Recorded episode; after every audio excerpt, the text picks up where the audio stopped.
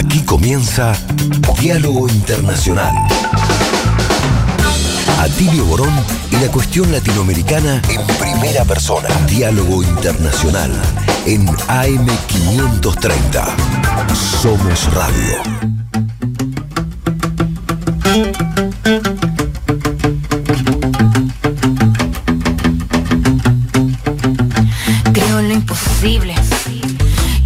Locura más cuerda es buscar cómo ser libre, creo en lo imposible.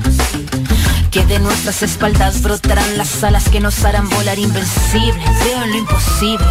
Que el símbolo silenciará el efecto de sus misiles, creo en lo imposible, creo que es posible hacer de este mundo un mundo sensible, creo en nuestros sueños como punta de lanza, el arma perfecta para nivelar la balanza, creo en las acciones, las acciones cotidianas que te llenan de vida, te llenan de esperanza. En lo pequeño radica la fuerza, con tu cariño yo caminaré. Imaginando rutinas bellas para dar vuelta al mundo al revés. Empezar por nuestra casa primero, romper con todo nuestro miedo.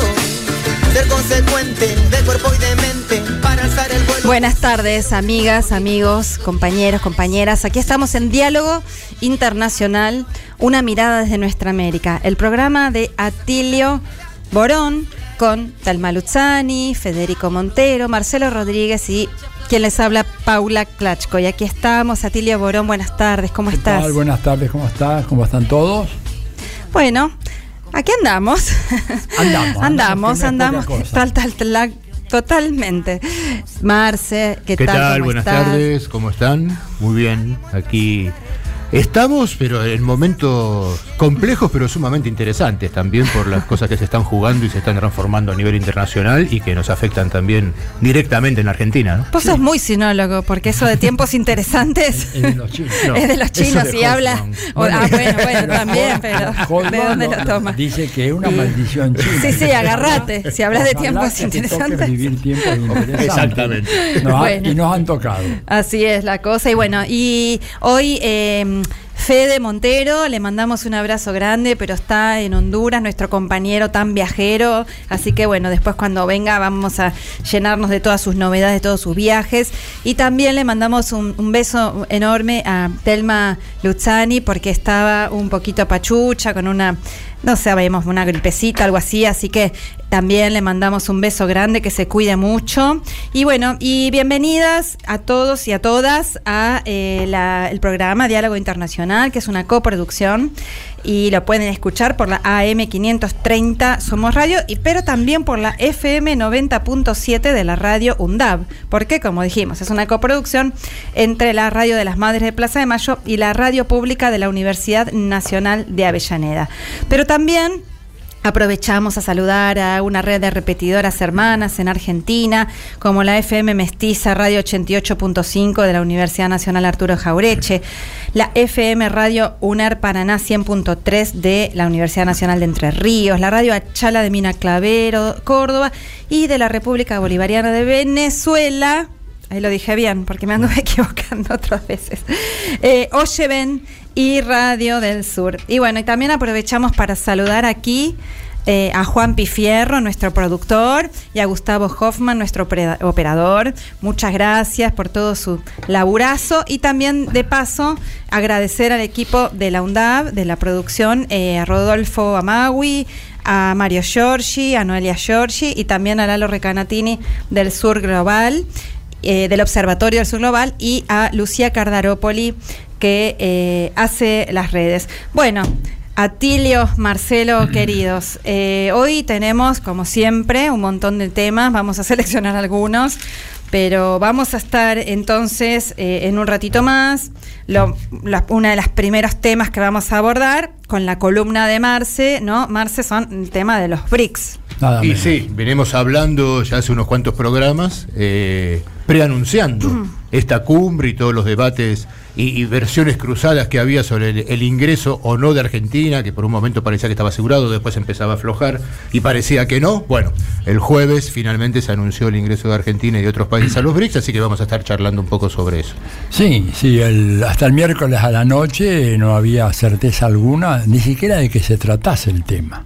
Del ingreso de nuevos miembros. Y de repente, el jueves a la mañana, sí, este, amanecí con la noticia de que no solo Argentina, sino cinco países más habían ingresado al BRIC. Ah, Una gran noticia que debía, debe ser eh, adecuadamente aprovechada por el gobierno nacional comunicando las implicaciones, la significación que tiene lo del BRIC, que es realmente muy, muy, pero muy importante, pero siguiendo lo que es una inercia tradicional, se comunica poco y mal o no se comunica, y por lo tanto la gente en la calle no sabe qué es No el se BRIC entiende. y para qué sirve y cuál es la razón, etcétera. Pero Tienen bueno. que escuchar más diálogo internacional, porque acá con Mars y todo lo venimos diciendo tanto, pero, pero- no, realmente, Atilio, hay una comunicación muy, muy No, pésima, es, muy. es- es- es un problema gravísimo, gravísimo, te digo, y más que estamos entrando ahora en un terreno de definiciones, ¿verdad? Este, en donde tenemos una elección a ocho semanas plazo y un poquito más, nueve semanas, y realmente este, la situación, lo- los números previos no pintan muy bien que digamos. No, y con el desaire de que eh, ni el presidente ni sa- tan siquiera el canciller se hayan hecho presentes al en un momento histórico de- del ingreso de, de la Argentina. La explicación que se dio es que no, no, no fueron porque como no era un tema que iba a ser tratado, no tenía mucho sentido. Aunque podía haber, aunque sea uno, Santiago Cafiero, bueno, anda para ver qué pasa y está en la foto final. Y bueno, y finalmente ni siquiera eso. Pero bueno, son temas ya crónicos y no solamente de este gobierno, ¿no? Creo que en general los gobiernos del campo nacional popular, del progresismo, han tenido un problema prácticamente insoluble en materia de comunicación. Y esto hoy en día, en un mundo hipercomunicado como el de hoy, es un déficit y, un- y una, un- una falencia muy, muy grave para resolver. Sí, por ejemplo, Venezuela es un caso distinto, ¿no? En Venezuela creo Sí, que sí tienen claro. una estrategia de comunicación interesante, han eh, logrado incluso eh, aplicar la ley con medios que corporativos que realmente la infringían, que manipulaban, golpistas, eh, y bueno, y se han, han hecho también un, un trabajo muy importante en la comunicación popular en Venezuela y por supuesto en América Latina, con lo que es, era mucho más antes una, multi- una eh, multimedios estatal, ahora está más arraigada en algunos territorios que en otros, con mucha fuerza de Venezuela, Cuba, me refiero a Telesur, que siempre les mandamos un abrazo inmenso eh, y un agradecimiento porque realmente nos enteramos de las cosas de, de- importantes de los y, y de las luchas de nuestros pueblos de América Latina y del mundo en buena medida gracias Claro. a la tarea de, de Telesur. Y acá es insumo por supuesto para todas nosotros y nosotras. Pero bueno ahora en un ratito le metemos más a fondo con los BRICS con la columna de Marce y vamos a contar que en el programa de hoy vamos a estar entonces también como venimos eh, charlando las últimas semanas nos vamos a meter con los resultados y el balance y una evaluación política y del escenario social tanto de Ecuador, donde tuvimos el domingo pasado eh, la primera ronda electoral de esas elecciones anticipadas. eh, que como sabemos Luisa González salió en primer lugar, pero que no le alcanza para ganar la presidencia a la candidata de la Revolución Ciudadana del correísmo y se va hacia una segunda vuelta y vamos a estar comunicándonos con eh, justamente el gran periodista de Telesur, Orlando Pérez, Así es. para charlar a fondo de este asunto, así como también del otro proceso electoral que tuvo lugar también el domingo, pero que fue, sí, definitivo, porque fue la segunda ronda al balotage en Guatemala, también un territorio que le estuvimos dando bastante espacio durante las últimas semanas. Vamos a estar también charlando para eso con un académico muy importante, Carlos Figueroa eh, Ibarra, eh, para ir a fondo también para analizar el triunfo electoral de Bernardo Arevalo, que ha triunfado, hay muchas expectativas, pero no la tiene fácil, ¿no? No, no. Para de hecho, la, la- la que fue derrotada por más de 20 puntos todavía no reconoce la es. derrota y hay planteamientos en el Poder Judicial y hay un movimiento extraño en el Congreso tendiente a anular las elecciones. Digo, Eh, Areva lo ganó, pero todavía no ganó. Así es, con muchas amenazas, con mucho miedo. con- Ah, Dentro de la tradición de la derecha guatemalteca, que es una de las más bestiales y Tremendo. brutales y represivas que de este continente. No nos olvidemos lo que fue el baño de sangre de Guatemala, ha sido una cosa de proporciones dantescas, ¿no es cierto? O sea, solo comparable, por ejemplo, al- a lo que ha sido el fenómeno del uribismo en, en Colombia. Así que bueno, todavía Areva lo ganó, pero como decía recién, todavía no hay fecha de asunción y hay muchas dudas y, están circulando eh, campañas de gente de- del arevalismo que está pidiéndonos ayuda de que pongamos este tema sobre el tapete. Así es. Bueno, y como también venimos tomando esta linda costumbre en los últimos programas, vamos a estar sorteando un libro. Un librazo en esta ocasión. y en las es. anteriores también. Es el libro Crónicas del fin de una era, la caída de la Unión Soviética y sus consecuencias en el mundo de hoy, de nuestra queridísima compañera Telma Luzzani. Realmente, bueno, yo tuve la oportunidad de leer este libro y es una maravilla. Eh, son, eh, eh, bueno, eh, lo escribe por supuesto Telma, sus reflexiones y también hay conversaciones en el libro con Atilia Borón, con Alicia Castro, con Vijay Prashad y con Oleg Barabanov. Es de la ediciones Batalla de Ideas y Tricontinental.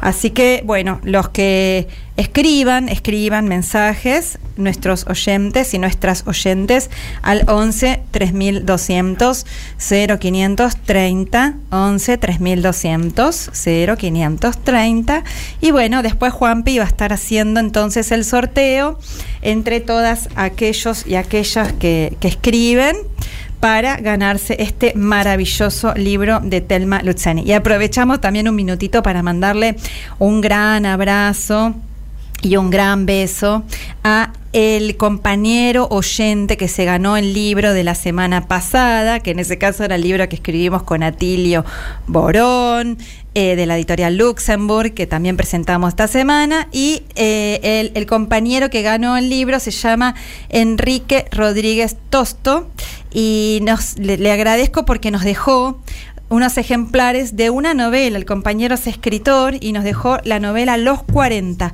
relato de un distanciamiento de Fundación Reunión. Bueno, así que muchísimas gracias, Enrique. Muchas gracias, Enrique.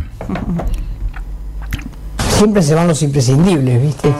Pero quedan los discursos, si vos querés, los escuchás, son libros, libros de política.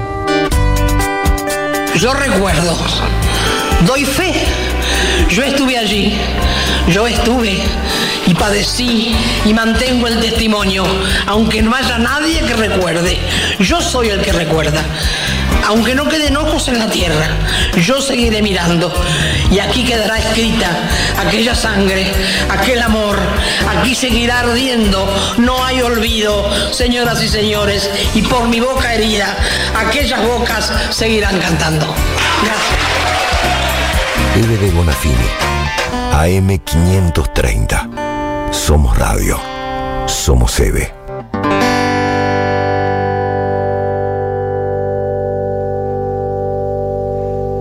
Diálogo Internacional. Hasta las 20 en AM 530. Somos radio. Eu, por exemplo, defendo, defendo que os nossos irmãos da Argentina possam participar dos BRICS. Eu defendo isso, vamos ver na reunião como é que fica, mas eu defendo se vai ser agora, se vai ser daqui ao mês, dois meses, tudo.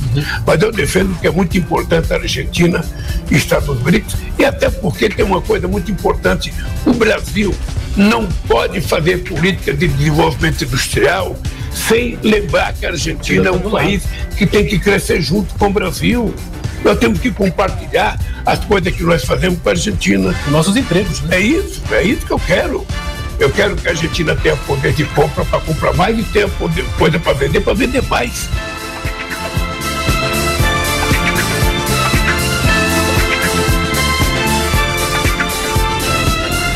Bueno, ahí estábamos escuchando eh, declaraciones de Lula, en donde con mucho ímpetu hablaba de la necesidad de que Argentina ingrese a los BRICS. Y como decías vos, Atilio, recién, hubo momentos en esta semana que parecía que tenía mucho más interés Lula que el propio gobierno argentino, de que la Argentina entre a los BRICS, ¿no? Totalmente. No, el gobierno tiene interés, pero viste así, eh, ha hecho de la inexpresividad su modo de gobernanza. Entonces como que no les calienta nada o le pasan por alto esta noticia. Yo me imagino, por ejemplo, una noticia como este, el ingreso de México a los BRICS, pero López Obrador habría estado batiendo el parche desde el jue- jueves a la tarde que se conoció la noticia hasta el día de hoy y en todas las mañaneras y digo, y acá nada, de nada, de nada, realmente. Sí, es- pero creo que, a ver, es verdad que hay un problema de comunicación, pero también es verdad que las ambigüedades que desde la Cancillería Argentina se han jugado en la relación con China, con Sí. Rusia, eh, hasta con, mismo con Venezuela, con muchos Sí. países de América Latina en estos años, también son una impronta, ¿no? De que quedó clara la sensación de que no se había jugado fuertemente eh, en esta posibilidad del ingreso y el no haber viajado allá es una muestra. Eh, más allá de que, que de dónde viene todo esto, como veníamos hablando en programas anteriores. En el año 2022, Argentina fue invitada a participar de las reuniones de los BRIC Plus. Y fue eh, en ese momento, al asistir a una de estas reuniones, que el presidente Alberto Fernández había manifestado la ambición, la aspiración de Argentina de ser un miembro pleno de, esta alianza, cosa que se reafirmó con una carta enviada al presidente Xi Jinping, que en ese momento además ejercía la presidencia de los BRICS, ¿no? solicitando este ingreso. Un año después, podemos decir, bastante rápido, para lo que suelen ser estas cosas también, y que creo que demuestra cómo se están jugando, qué es lo que se está jugando en el mundo también. Y luego de varias idas y vueltas, como decíamos, este pasado 24 de agosto, en la reunión de los BRICS que se llevó a cabo en Johannesburgo, en Sudáfrica, eh, el presidente sudafricano, Cyril Ramaphosa, anunció que a partir del primero de enero del 2024 se producen seis incorporaciones a los BRICS, que son las de Argentina, la de Egipto, la de Etiopía, Irán, Arabia Saudita y los Emiratos Árabes Unidos. Así. Había una lista de 23 países que se habían postulado formalmente presentando una nota eh, de que querían ingresar a los BRICS y hay una lista de unos 40 que han hecho declaraciones de que quieren sumarse en algún momento a los BRICS, pero que todavía no presentaron una nota formal, lo cual es una muestra del interés y la importancia que este espacio está ganando en el mundo. Sí, además yo creo que, a ver, si eh, me parece que así como el día que se produjo ya la desaparición de la Unión Soviética, empezó una nueva era en las relaciones internacionales, un nuevo periodo histórico, ¿verdad? Que se le dio en llamar el unipolarismo. El jueves pasado comenzó una era completamente diferente. Yo sé que me juego mucho al decir esto, ¿verdad? Este, pero es real. Eh, lo- lo- los datos que está aportando Marcelo, más otros que tengo yo, hablan claramente. Ahí entran, con la ampliación, entran tres grandes potencias petroleras. Bueno, ahora, ahora- Y sí. te das cuenta, en un mundo ávido de, de- de petróleo, comparando con los G7, en el G7 prácticamente ninguno de los países europeos tiene petróleo, tiene petróleo Estados Unidos, pero no le alcanza para su consumo interno, tiene que importar, y tiene petróleo eh, Canadá. El resto no tiene nada.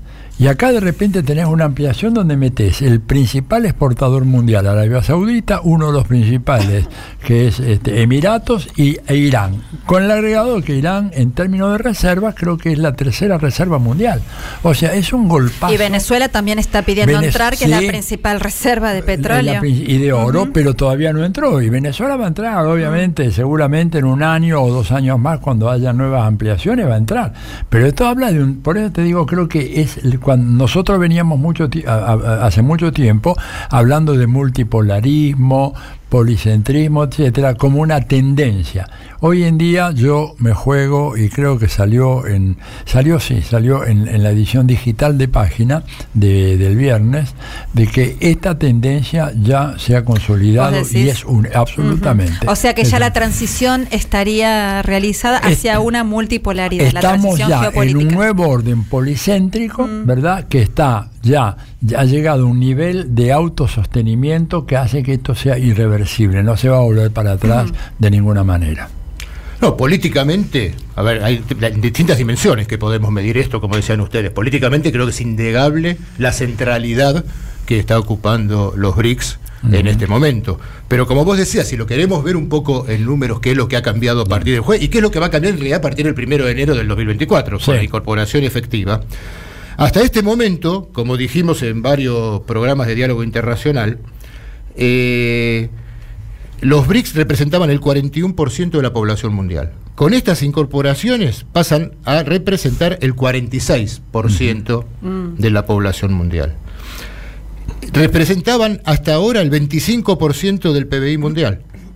Ahora con estas incorporaciones va a pasar a representar el 36% del PBI mundial más del 20% del comercio mundial y más del 30% del territorio mundial están dentro de esta alianza. Y como vos decías, Atilio, la importancia que tiene en el tema energético, eh, ahora este BRICS Plus o BRICS más con 11 países que lo integran, representa el 40% de la producción total de gas y el 45% de la producción de petróleo mundial. Así que, además de la importancia política, creo que estos números son contundentes para afirmar esta idea a un multilateralismo que, está avanzando muy, muy rápidamente. Sí, que ya, y que ya por eso insisto cuando eh, usamos el gerundio, está avanzando, digo, ya, ya llegó. O sea, e, el orden multipolar y policéntrico ya está acá. Fíjate vos de que, por ejemplo, este, mm, hay, dos datos que son muy significativos. Uno, el avance incontenible de, Asia, del mundo asiático, sobre todo de China, pero también de la India, ¿no es cierto? Que ya en, pocos años más, China e India van a ser prácticamente... Este, una cuarta parte, no, perdón, 40% ellos solos de la economía mundial. O sea, es un avance gigantesco. La, India, la India está llamada en pocos años más a ser la tercera economía del mundo, ¿verdad?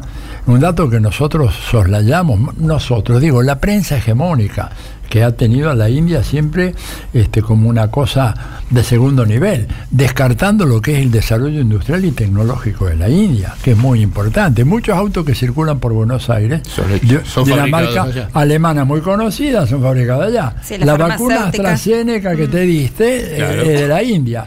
Eh, llegaron a la luna, no sé por qué otro lugar, digo. Exactamente, acaban de, de aterrizar, el, alunizar, perdón. Alunizar. es decir, en, todo caso tenemos ahí realmente, y además un dato muy significativo, el, el viejo orden estaba eh, sustentado en una estructura económica que giraba en torno a la primacía del dólar. ¿Verdad?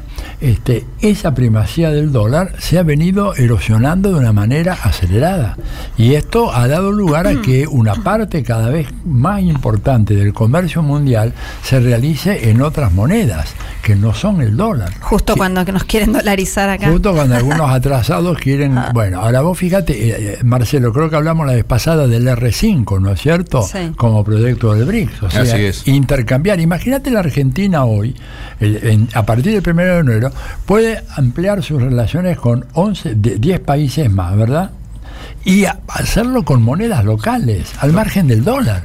Pero además tener mucha más fuerza en lo que es el banco del BRICS. El banco del BRICS. ¿no? Eh, dirigido por Dilma Rousseff. Que es un banco en este momento. Que es un banco que tiene una dotación inicial de 50 mil millones de dólares y que están pensando en ampliarla prácticamente por encima de los 200 mil millones en los próximos años. Digo, estar en ese club es, un club privilegiado.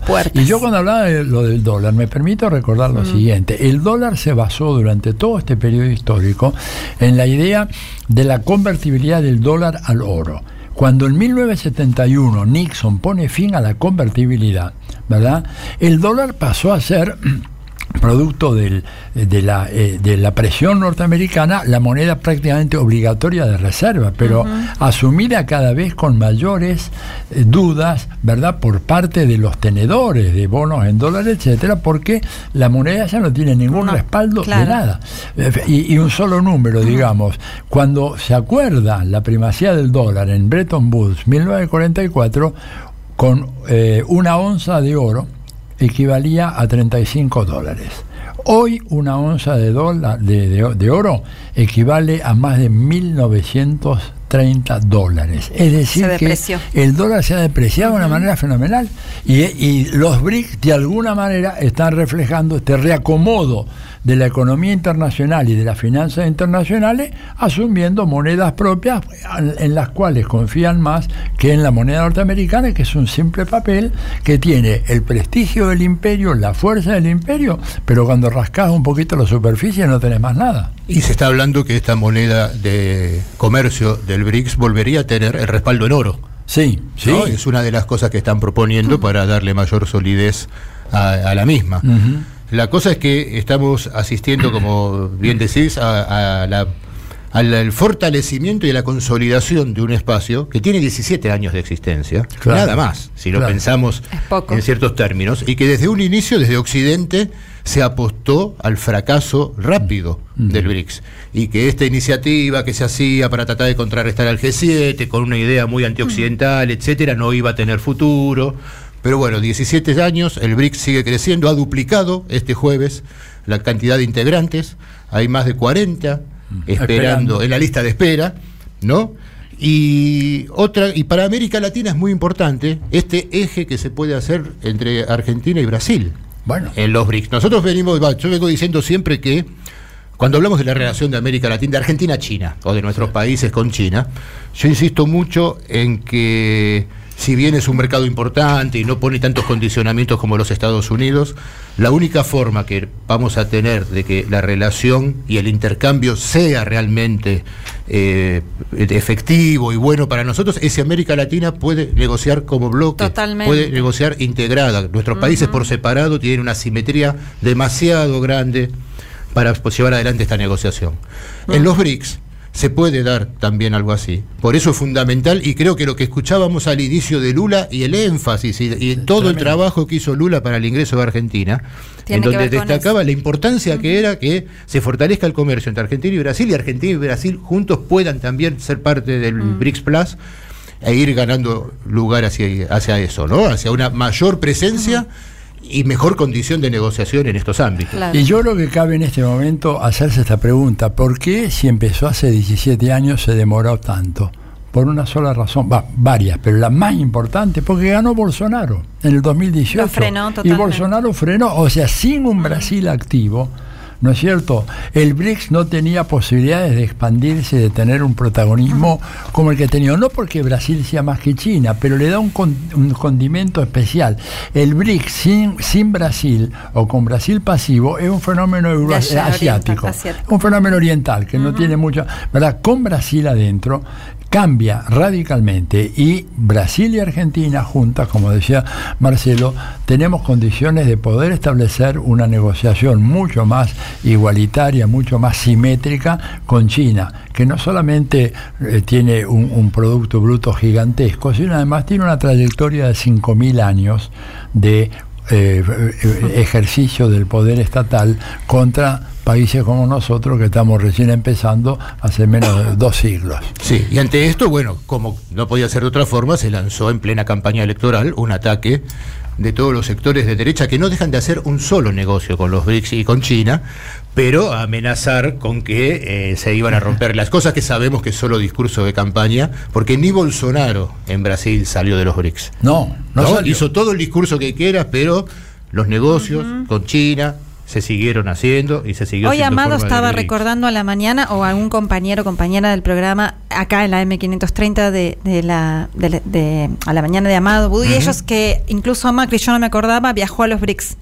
Viajó a Macri viajó a, la cumbre anterior en Johannesburgo, Mm, ahí. hizo eh, mucha propaganda de su viaje. Y yo siempre digo, no nos olvidemos algo, que hoy creo que en el programa de Amado también Mm. se decía.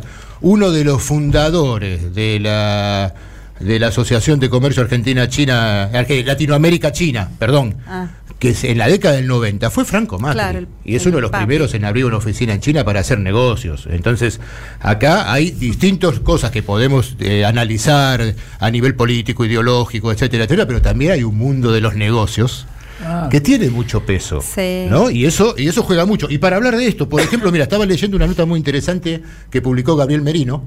¿no? Ah, sí. Sobre cuál- cómo es la relación comercial de Argentina con los países, con el, con el, digamos, el bloque estadounidense, podríamos llamar, y los BRICS. Y él decía que el intercambio comercial de Argentina con Estados Unidos y la Unión Europea suma el 23% del comercio argentino. Y si se le suma Canadá y México es el 25%. Sin embargo, el intercambio comercial con Brasil, China e India, que ya son parte de los BRICS, representa un 36% del comercio exterior. Y si se considera el conjunto del Mercosur y la ASEAN, ¿no? la Asociación de Naciones de Asia Sudoriental, en donde hay otros importantes postulantes a Claro. sumarse a los BRICS, dice Gabriel Merino, la suma llega al 46,5%. Podemos decir que prácticamente duplica. Tremendo. Mm. ¿no? La- los negocios con el BRICS y con la ASEAN representa el doble para nosotros de lo que es con Estados Unidos y Europa. Entonces, Los ¿qué eco pueden tener estos discursos que dicen que van a dejar de negociar con China y con los países del BRICS? Ningún eco práctico, pero de todas maneras con un elemento de campaña le sirve para obviamente. agitar, digamos, este, ciertas consignas y nada más. Y un tema que me parece que importante, porque vos decías, Atilio, bien lo de Argentina y Brasil, la importancia, pero hay que mirar, y lo estamos haciendo acá en el programa, y hay que seguir poniendo la- el ojo sobre África. Sí, claro. Ahí también hay muchas cosas que se están definiendo. Se escuchaba, bueno, sabemos que entre China e India históricamente hay una relación compleja que influye en todas estas negociaciones y que Sudáfrica, se decía, estaba apareciendo como el vocero de que no haya ingresos en este momento al BRICS por la influencia que todavía tiene el Reino Unido, sabemos todo eso y las presiones que estaba recibiendo. Que participa de la comunidad de naciones Exactamente, del, exactamente. del Reino Unido. O casualidad, Xi Jinping viaja dos días antes a Sudáfrica y tiene largas reuniones con el presidente de Sudáfrica y alienta los mecanismos de cooperación China y África y tiene una reunión de, de del, del espacio de cooperación China y África. Se firman distintos acuerdos en el cual Xi Jinping le presenta al presidente sudafricano, a Cyril Ramaphosa, tres eh, iniciativas importantes, que es apoyar la industrialización de África, el plan que, que- en el- por el cual China apoya la modernización agrícola de África. Este es un punto clave para Claro. seguirlo, ver de qué se trata, cómo se desarrolla, etcétera. Y un plan de cooperación Chi- China-África para el desarrollo de talentos. A partir de estas tres iniciativas, muchos dicen se empieza a, destrapar, a, des- a destrabar la resistencia que había en ese momento y se desencadena también. Un poco como pasó con Arabia Saudita. Bueno, pensemos que también, exactamente, pero acá está entrando Etiopía, Egipto, Claro. a los BRICS, Irán, Irán, no, ¿viste? Pero digamos, entonces ahí tenemos también un panorama que se está eh, consolidando de otra forma. Y el año que viene eh, se, se anunció también que China va a ser la anfitriona del Foro de Cooperación China y África para seguir avanzando eh, en estos acuerdos.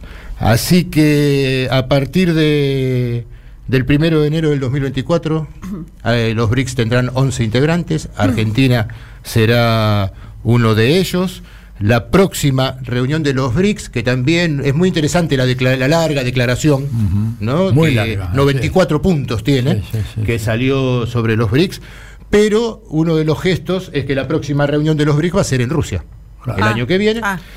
va a ser eh, en Rusia y Rusia tiene la presidencia de los BRICS Bueno, en el año 2024. qué ¿no? importante. Así que creo que, como vos decías, Atilio, el jueves pasado fue un día que muy importante y que va a tener eh, en el mediano y largo plazo consecuencias históricas en la geopolítica Ahora- y en el orden internacional. Dos, dos cositas, Marce. Por un lado, también eh, con respecto a los discursos recontra ideologizados de, de- de la derecha vernácula aquí contra el supuesto, bueno, contra, contra China, contra Sí. eh, todos los países del BRICS. Eh, primero que vos también en las columnas tuyas eh, siempre eh, dejaste establecido y se, se charla mucho que, que justamente eh, eh, de- el China es el- el- la potencia emergente que hoy está promoviendo el librecambismo, si se quiere, el liberalismo, ¿no? El, eh, eh, acuerdos comerciales por todo el mundo, con su eh, también su, su ruta, eh, su plan económico de la ruta y la seda, en fin. Y es Estados Unidos el que venía mucho más con Trump, pero también continúa esa tónica de, de no, ¿no? De, de tener pactos mucho más cerrados, limitantes y que además obviamente negocia también con China. Y lo otro que te quería eh, preguntar a Tilly, una reflexión. Mao, hablando de los chinos, Mao tiene sus tratados sobre las contradicciones principales y secundarias que servirían para explicar también mucho de esto. Claro, sí. y recordemos que China es un Estado gobernado por el Partido Comunista de China. Claro que sí, pero bueno, un país, dos sistemas y con una economía que es la primera economía, el primer motor económico del planeta en este momento. Y lo otro es una reflexión, te pregunto a Tilio tu, tu idea, porque vos en esto de que es muy interesante para seguir reflexionando, si se ha de alguna manera completado esa transición hegemónica, si ya eh, estamos asistiendo a la consolidación de un mundo multipolar o pluripolar, porque hay compañeros y compañeras, por ejemplo, por mencionarte los amigos y amigas del, del CLAE, que sostienen que es lo que se, tal vez, no sé si Gabriel Merino también, que sostienen que lo que se establece es un G2, ¿no? Entre China y Estados Unidos, y que los demás países, bueno, acompañan, se alinean eh, en este principal G2. En cambio, bueno, estaría esta visión de la, del mundo pluricéntrico o multipolar. No, yo creo que la, la, la tesis del G2, por, con mucho respeto, pero no le veo muchos fundamentos, ¿verdad? Porque es subestimar la enorme importancia que hay en, entre los países de esa coalición. Vos no podés decir que India va a ser un, un, un, muñeco, un títere manejado por los chinos, Arabia Saudita tampoco, este, digo, Rusia menos todavía. O sea, me parece que, a ver, la señora ha dado a luz, hay un bebé, ¿no es cierto? Que ya ha nacido, no es que está viniendo, hay un proceso, no, no, ya, ya, ya nació. Todavía no tiene Claro. la fortaleza, etcétera, que va a tener en unos años más, pero ya está aquí ese mundo policéntrico y multipolar y en buena hora. Para la Argentina y para toda América Latina nos abre unas Totalmente. posibilidades extraordinarias. Y realmente tenemos que, bueno, darnos cuenta que es un gran acontecimiento, un acontecimiento histórico, que a veces cuando uno es testigo de la época no se da cuenta.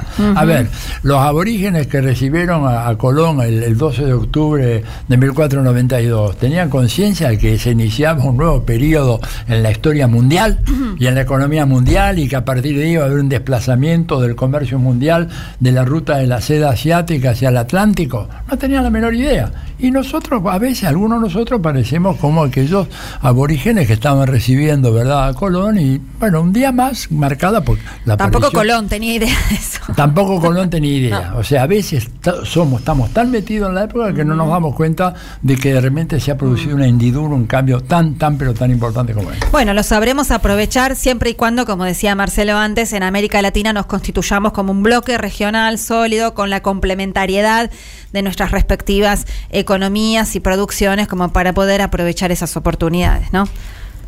Sí, porque hay, un debate que se abre, con esto vamos, vamos Sí, cerrando, eh, entre esta nueva bipolaridad que plantea Nuevo o una suerte de zonas de influencia, ¿no? Que tendría dos polos fuertes y zona de influencia. Hay que ver cómo termina, la verdad, no sé cómo se va a configurar esto porque por suerte no lo podemos predecir. El juego está en marcha. Y ahí es lo que tenemos que decidir cómo vamos a jugar desde América Latina. Y las posibilidades en esta reconfiguración pueden ser muy importantes para nosotros. Termino una cosita, yo sé que es para mucho esto, pero a ver, ¿qué, qué escenario es el que ofrece mejores posibilidades para un avance y consolidación de la UNASUR y la CELAC? ¿El anterior o este actual? Con Exacto. los BRICS. Sin y este año que estamos recordando los 200 años de la doctrina Monroe, quizás se abra la puerta de no tener que recordar los 250. Así es. Bueno, Listo, eh, muy bien. amén. Enseguida venimos. Deja tu mensaje en nuestra línea de oyentes de WhatsApp. 11 3200 0530. Somos Radio. AM530. Todo el tiempo hay ideas. Hay ideas simples y no tanto. Hay ideas que nos asombran siempre y hay otras que nos cambian para siempre. Hay ideas grandes y hay grandes ideas. Hay muchas ideas. Lo importante es que funcionen. Como Banco Credicop, el banco cooperativo ideado para que nuestros sueños se hagan realidad. Hay otra idea de banco y funciona. Sumate. Banco Credicop Cooperativo. La banca solidaria. Cartera comercial y de consumo. Consulte productos y servicios en www.bancocredico.com o a través de Credicop responde al 0810 888 4500. En IPF Luz nos ponemos en el lugar de las empresas comprometidas por un futuro mejor, optimizando recursos y cuidando el medio ambiente. Y estamos con ellas en cada parte del país, brindándoles energía eléctrica eficiente y sustentable. Entrate más en ipfluz.com. IPF Luz, energía donde tiene que estar.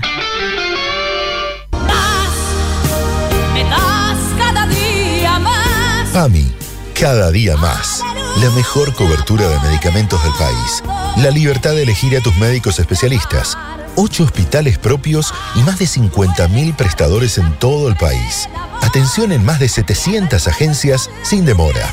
Y cobertura 100% de ópticas, odontología, médicos de cabecera, receta electrónica, turismo social, residencias, cuidados domiciliarios. Todos los días al lado tuyo. PAMI, cada día más. Conoce más en pami.org.ar. Primero la gente. Argentina Presidencia. Tronador, agua mineral, botellones y dispensers para el hogar y la oficina. Hacé tu pedido al 4201-2627 o mandanos un mail a info arroba aguatronador.com.ar. Tronador, agua de mesa envasada. 12 de octubre 632 en Avellaneda.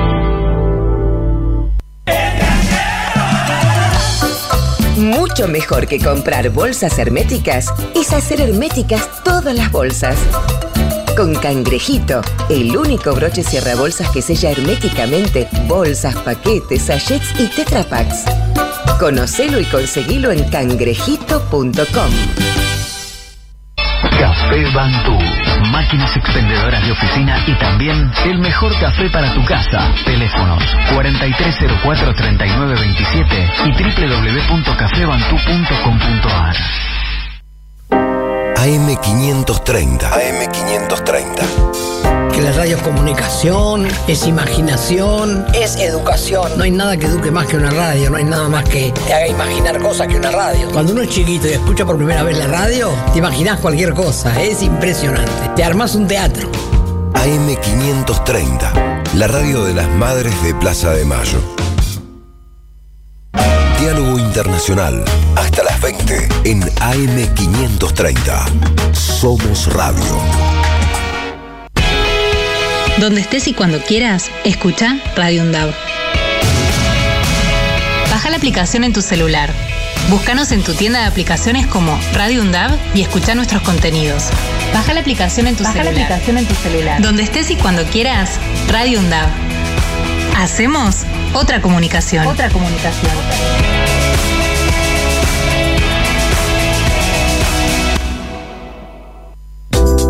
Diálogo Internacional en Venezuela. En la Radio del Sur. Los martes, 3 pm. Escuchanos en las emisoras. FM de Caracas, La Guaira, Valencia, Barquisimeto, Trujillo, El Tigre, Calabozo, Rubio y Palmira. Diálogo Internacional en la Radio del Sur.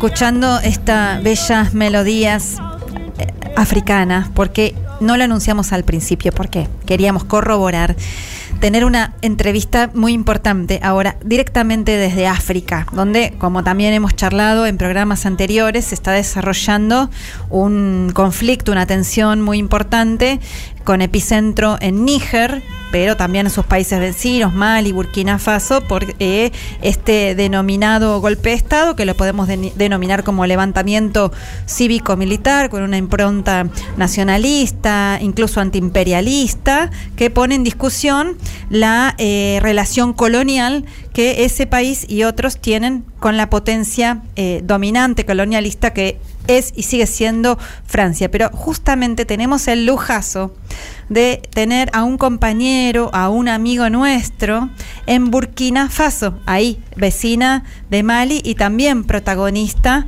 desde su, incluso desde, desde, el curso de sus autoridades, de su gobierno, eh, en esta historia. Y estamos entonces comunicadas y comunicados con nuestro amigo Sebastián Salgado, que ya lo tuvimos de corresponsal antes, cuando estuvo en el Donbass, ni más ni menos que como corresponsal de guerra, poniendo su cuerpo en el Donbass. Y ahora Y estuvo. el- Te- Y estuvo en el estudio, claro, también. Tuvimos la oportunidad de escucharlo largamente acá al lado nuestro.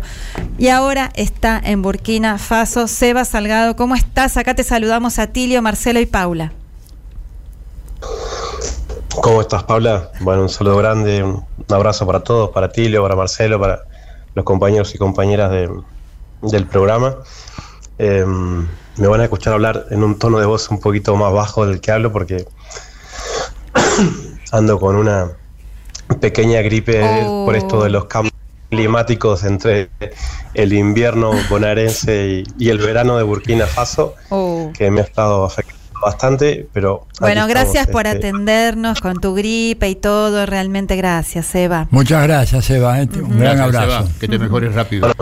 con- contentos de, de poder charlar. Y sí, eh, como vos anticipabas, de alguna manera es como que mm, este país, sobre todo, a mí y supongo que a ustedes les pasó lo mismo, ¿no? En lo que fue la cumbre de San Petersburgo de hace dos semanas, en donde un montón ¿no? de, de mandatarios africanos se reunieron con el presidente Putin.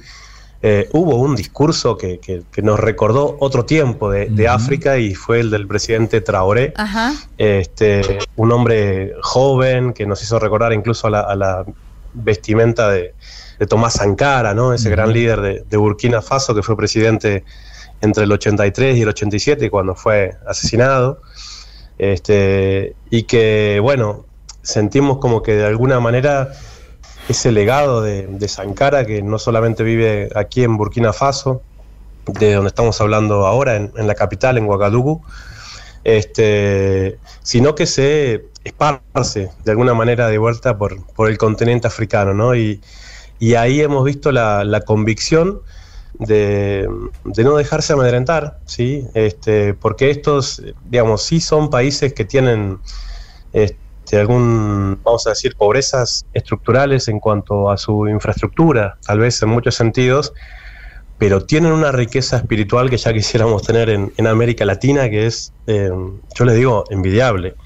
Tienen un, un sentido de, de la libertad, de una visión de futuro, de una visión panafricanista, eh, que está latente y es fuerte, y que es, en definitiva, el gran temor que tiene lo que le dicen la CDA, o en inglés se le dice ECOWAS, que es este grupo de países africanos, del cual en realidad Burkina Faso y Níger también son parte, pero que ahora Europa intenta dividirlos y, y que quiere hacer que se peleen entre hermanos, entre Níger y, y Nigeria. Y, y acá dijeron eh, que sea lo que tenga que ser. Ya estamos cansados de esto. Son, digamos, demasiados años viviendo bajo el yugo de la explotación europea. Y, si van a atacar a Níger, que sepan que nos están atacando igual a nosotros, ¿no? Así es que este país, este, de alguna manera, con los pocos elementos que tiene, pero con una enorme dignidad, este, bueno, está levantando sus banderas, pero al mismo tiempo los pocos recursos que tiene los, los pone a disposición, ¿no? La semana pasada le mandaron eh, tres aviones Tucano, que, que es nada en términos militares, vamos a decir la verdad, ¿no? Eh, los Tucanos son unos aviones que son de Embraer, o sea, incluso de industria brasilera, eh, pero tienen hélice. Imagínense que un avión caza con tur- turbohélice, son aviones a hélice. Ay. Este, y, y- y entonces eh, Burkina Faso le mandó tres aviones a, a Níger para preparar la defensa y después me puse a, a buscar yo y creo que no tienen más. Este es todo lo que tenían y se lo mandaron. Por ahí figura que tienen algún avión más. Este, pero sin embargo, yo creo que eso muestra la convicción Claro. de que si Nigeria, junto con Burkina Faso y su- la- digamos quienes les están este, bajando estas directrices desde Europa, se llegan a animar, más allá de que ellos tengan un poderío militar mucho más grande, en realidad tienen que enfrentarse a los pueblos, Claro. porque los pueblos son los que están manteniendo ¿no? esta impronta este, nacionalista, yo creo que está bien dicho lo, lo- lo que vos decías, eh, este, llevada adelante a través de movimientos militares, también hay que reconocerlos, digo, o sea, eh, lo hizo Chávez en el 92, el 4F, ¿no? O sea, tampoco para nosotros los latinoamericanos eso es este, algo nuevo, puede haber movimientos militares populares y nacionales. Sí, Getulio Y- Vargas. y, bueno, 30. y en- Adelante, adelante. Seba. No, no, y, y así que bueno, ese es el- un poco el, el momento que se vive ahora. Eh, los tres países están en, en alerta máxima. Hoy ya Níger este, dice este, estar en una alerta máxima porque tienen informaciones de movimientos del lado de Nigeria. Nigeria, de una manera extremadamente imprudente, dijeron que ellos ya pusieron un día D para el ataque, ¿no? Sin decir cuál va a ser ese día, como diciendo, esténse preparados porque es cuestión de que avance el calendario nada más. Y bueno, los países europeos relamiéndose las manos, tratando de que una vez más se enfrenten entre hermanos africanos. Eh, pero otra de las cosas interesantes es que el pueblo de Nigeria, ¿sí? No apoya la invasión de su país contra Níger. Claro. De hecho, eso está reflejado en el propio Parlamento de Nigeria, que no apoyó ningún tipo de invasión militar sobre Níger, que seguramente tiene mucha más representatividad que el propio presidente. El presidente de Mali, este, que es, es bravísimo, es bravísimo, este, decía esta tarde, dice, bueno, si Nigeria se, se atreve a atacar a Níger, tengan cuidado, dice, porque tal vez nosotros somos los que terminamos llegando hasta Buya, hasta la capital de Nigeria. Y, y- y tengan cuidado, dice, porque eh, él hace referencia a que hubo fraude en la anterior elección y quien ganó en- realmente es un presidente de concepción popular igual, digamos, a los gobiernos de Níger, Burkina Faso y Mali en este momento. En Nigeria, dice, acusa no- de fraude en exacto. Nigeria. Mm. Y, en- y entonces este, ellos dicen, bueno, en realidad el problema lo tiene Nigeria porque por un fraude electoral, dice el presidente de Mali, este, bueno, tienen un gobierno proeuropeo. Así es que las cosas, este, digamos, están en un nivel de tensión máxima sin que tengamos la certeza realmente de si esa invasión militar se va a hacer o no. Claro, y hubo, esta semana yo leí que hubo eh, incluso del Daesh, ataques en la frontera, ¿no? También como agitando esos fantasmas de, de estos grupos terroristas financiados por los Estados Unidos, bueno, también deben tener sus vínculos con, con Francia y otros grupos terroristas. ¿Cómo, yo te iba a preguntar, ¿no? ¿Cómo está ese tema? Si, si, está- si en todo caso se estaría desplegando alguna guerra de tipo proxy, no sé cómo llamarla, a través de estos grupos terroristas financiados por Occidente. Y por otro lado, también el tema del grupo Wagner, que sabemos que tiene también una presencia y, y- y, bueno, es difícil de entender desde acá porque están, se supone que están eh, defendiendo a estos gobiernos eh, soberanos, pero al mismo tiempo, bueno, es un grupo que hace poquito protagonizó también eh, este intento de golpe de Estado en una parte de, de Rusia. Bueno, si nos puedes explicar un poquito esto para que entenderlo mejor. Sí, yo creo que esa parte es una de las más co- complejas de todas, pero al mismo tiempo de las más relevantes. Eh, yo comparto absolutamente esa postura de que eh, todos estos grupos terroristas son creaciones occidentales, el mismo Al Qaeda, eh, Daesh, ISI y sus los que se despliegan acá en África, que son básicamente Boko Haram y Al-Shabaab. Entonces, lo que ellos hacen es en los, digamos, en los países africanos donde hay gobiernos de una concepción nacional y popular, les largan estos grupos, ¿sí? Eh, como lo hicimos, como lo vimos en Siria, por ejemplo, anteriormente. Claro. El ejemplo más claro es el presidente que asumió después de que mataran a Sankara es supuestamente el mismo que lo mandó a matar. Se llama Blaise Compaoré.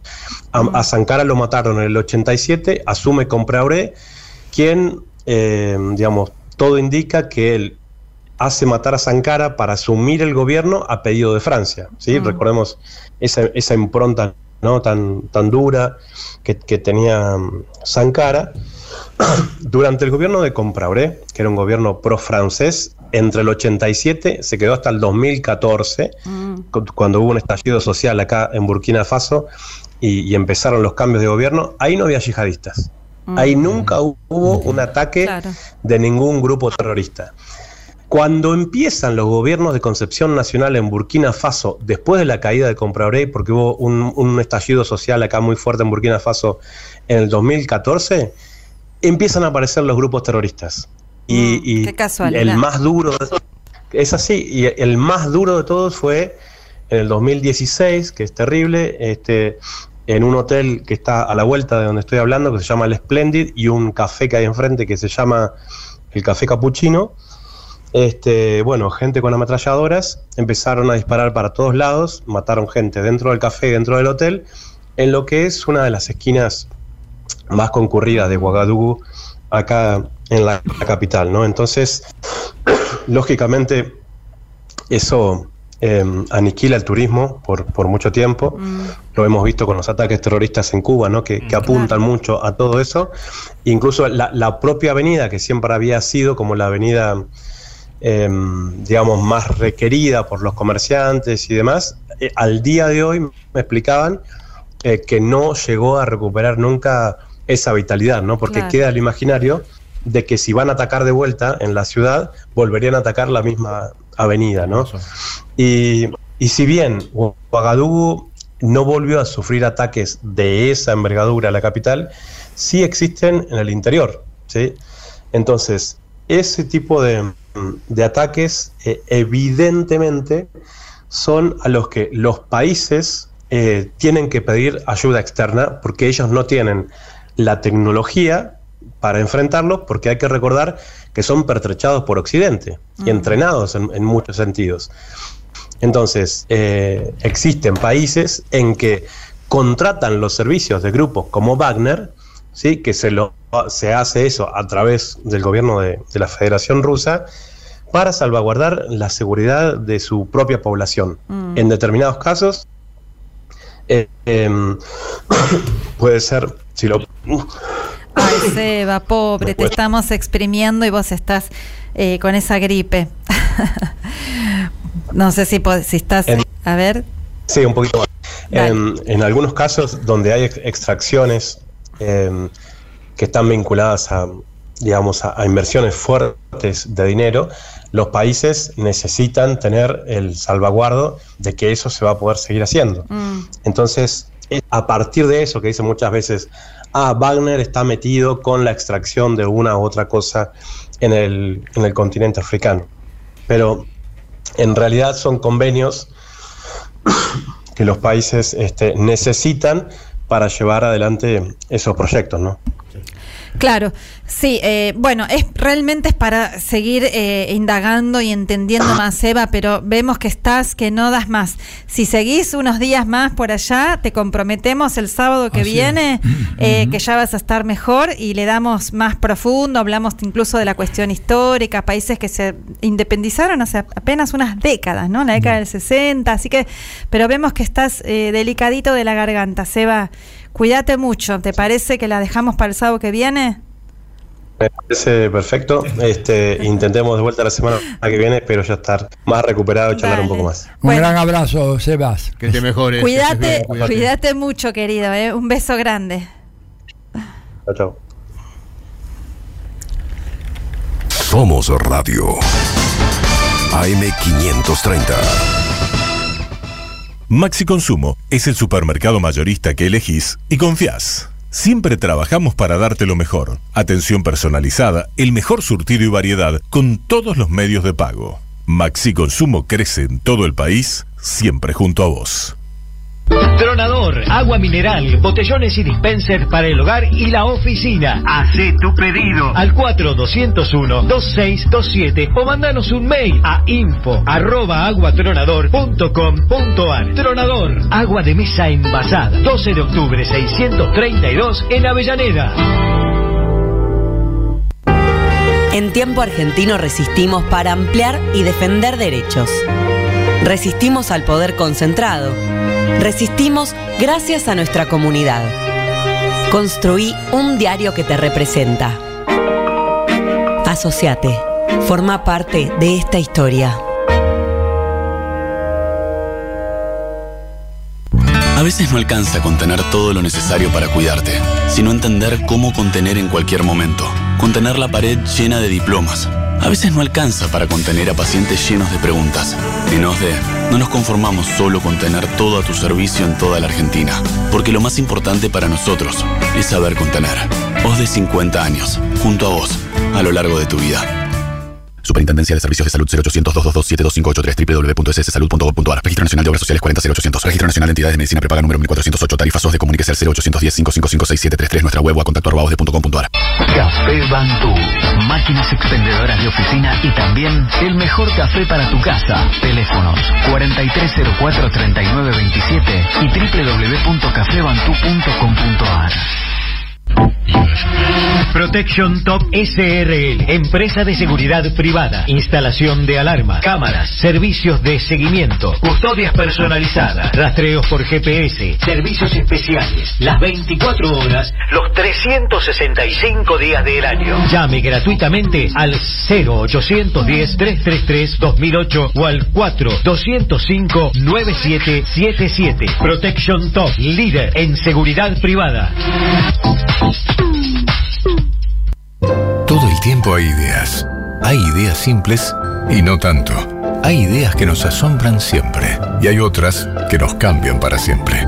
Hay ideas grandes y hay grandes ideas. Hay muchas ideas. Lo importante es que funcionen.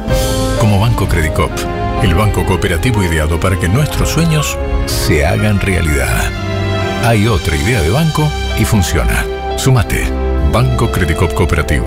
La banca solidaria. Cartera comercial y de consumo. Consulte productos y servicios en www.bancocredico.com o a través de Crédito responde al 0810 888 4500. AM530 Somos Radio. Buscamos la verdad siempre. Diálogo Internacional. Atilio Borón en AM530. Somos Radio. Donde estés y cuando quieras, escucha Radio UNDAV. Baja la aplicación en tu celular. Búscanos en tu tienda de aplicaciones como Radio UNDAV y escucha nuestros contenidos. Baja la aplicación en tu Baja la celular. aplicación en tu celular. Donde estés y cuando quieras, Radio UNDAV. Hacemos otra comunicación. Otra comunicación.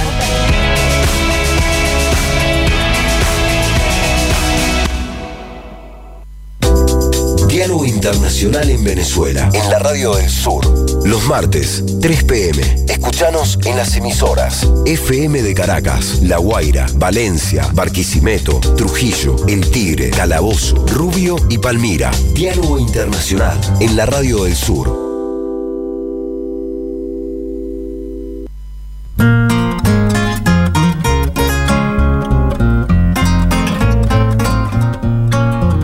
Tardes, Atilio. Cuando el 15 de agosto de 1971 Nixon le sacó el respaldo oro al dólar, empezó la decadencia del dólar que fue sostenida por los portaaviones, por la destrucción de Irak y de Libia, porque querían vender una canasta de monedas. Y ahora puede ocurrir algo muy importante, que puede ser que los BRICS saquen una moneda con respaldo. También acá en Argentina podríamos poner una moneda con respaldo en energía, con lo cual cumpliríamos con el pedido de Cristina de tener una moneda que sea unidad de cuenta y reserva de valor. Si querés profundizar, googlea dinero, energía para la producción y el ahorro. Gracias. Este mensaje fue del compañero ah, eh, Héctor Thompson, muchas gracias, Héctor. Sí, es bien interesante lo que dice, así que vam- vamos a estar investigando el tema. Bueno, vamos con algunos mensajitos también de nuestras oyentes y nuestros oyentes. Muy buenas tardes, Atilia, Paula, Telma, Marcelo, Fede y compañeros de Diálogo Internacional. Los BRICS, esto es verdad, no como el ingreso a la Unión Europea. A tener memoria y conciencia, tengan un maravilloso fin de semana. Nos dice Sergio de las Heras, que siempre eh, nos está escuchando. Un abrazo grande. Vamos con otro mensaje. Gente, infelizmente los medios, dirigencia y demás no quisieron, no pudieron o son inoperantes, dice, describir, acompañar el proceso de desbolso, desbolsorización, seguido aquí y en constante lucha. Quizá Argentina hubiera aprendido a tiempo. Lo mismo sucede con la falta de ponderación hacer BRICS. Hoy se encuentran ante un abismo inermes. Nos dice, nos manda saludos Gabriel Desde Salvador, Bahía, Brasil. Ahora entiendo Claro, por qué nos habla de la desbolsonarización. Exactamente. Un abrazo grande, Gabriel. Sigo, a ver, hola compamigos. La ultraderecha pregona en constancia que no estamos integrados con el mundo, pero cuando institucionalmente se toma actitudes geopolíticas favorables para el país, como el ingreso a los BRICS, se oponen sistemáticamente. Así es. Que Telma pronto esté bien, me anoto para el sorteo del libro, nos dice Abel de la Ferrere. Muy bien, muchas gracias. Y mm, eh, antes, eh, ahora en un ratito vamos a seguir leyendo los mensajes, pero también queríamos decirle a la audiencia que eh, no se pierdan el lunes, este lunes 29 de agosto, no, perdón, 28 de agosto, en la Universidad Nacional de Avellaneda, nuestra universidad, se va a distinguir a la cantante popular Liliana Herrero con la entrega del reconocimiento a la trayectoria por su defensa y fortalecimiento de la cultura popular. Ese reconocimiento va a ser entonces el lunes 28 a las 18 horas en el aula Héroes y Heroínas de Malvinas. Va a estar, bueno, Liliana, por supuesto, con Santiago Giordano, Guillermo Korn y Jorge Calzoni, el rector de nuestra universidad, eh, en la sede España, En la sede en la España. sede España 350. Bueno. La calle España 305. En la calle, claro, exactamente ahí muy cerquita del centro de Avellaneda. Bueno, y ahora como decíamos al principio, ya que el sábado pasado, perdón, el domingo pasado, 20 de agosto fueron las fue la mm, primera ronda electoral de las elecciones anticipadas en Ecuador. Estamos comunicadas y comunicados para profundizar en este tema con nuestro compañero, amigo, periodista de Telesur, bueno, y analista internacional Orlando Pérez. ¿Cómo estás, Orlando? Acá te saludamos Marcelo, Atila y Paula. ¿Cómo estás? Hola Paula, qué gusto saludarles. También a Tilio, ¿cómo está Marcelo? Igual, qué gusto saber de ustedes. Pues sí, el domingo pasado fueron las elecciones, estamos prácticamente procesando lo ocurrido. Hay varias interpretaciones y hay varios incluso datos que pueden explicar de mejor manera lo ocurrido el domingo pasado. Así que adelante con las inquietudes. ¿Cuáles serían esos datos, Orlando? Atilio te está hablando. ¿Qué es lo que nos permitiría interpretar mejor el- ese resultado electoral? Mira, Tilio, qué gusto saludarte. Hay, hay dos o tres elementos que son muy, muy, muy significativos que ya dan cuenta de lo que pasó el domingo pasado. Primero, me parece que es muy importante el- la participación electoral. El 82% de los empadronados, de la gente inscrita para Mm. votar, votó. Eso es un claro mensaje a todos los que eh, estuvieron exal- exaltando y exacerbando la violencia, el odio. Es decir, la gente prefirió los votos a las balas y castigó a las balas con los votos. Me parece que eso es un dato muy significativo y además quienes más propusieron el odio, la venganza, las armas del modelo Bukele fueron castigados en las urnas en puestos entre tercero, cuarto y quinto lugar.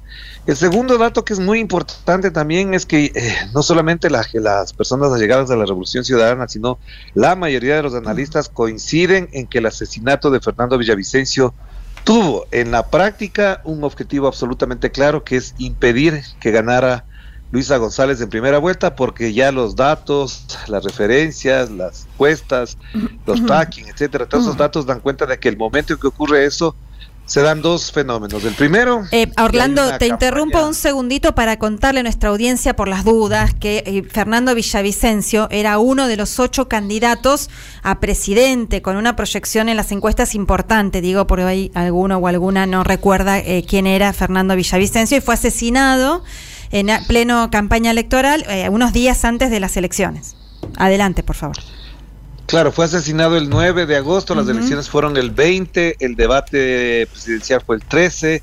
Es decir, parecería que todo estaba tan bien programado que efectivamente acudió a eso. Y lo que decía, el primer fenómeno que se explica todo lo que estoy diciendo es que casi que de inmediato asesinan a Fernando Villavicencio a las 6 y 20 de la tarde y no tardaron ni hasta las 8 de la noche para activar una cantidad de mensajes, de ataques, incluso unos supuestos mítines acusando a Rafael Correa del crimen y del asesinato. Y el otro día hubo incluso en el mejor estilo fascista eh, pintas en las casas, bajado las banderas, unas amenazas de muerte, a todo mundo, incluido yo, en las redes sociales. O sea, a todos los que muy- consideraban correístas eh, estaban siendo amenazados. Exactamente. Mm.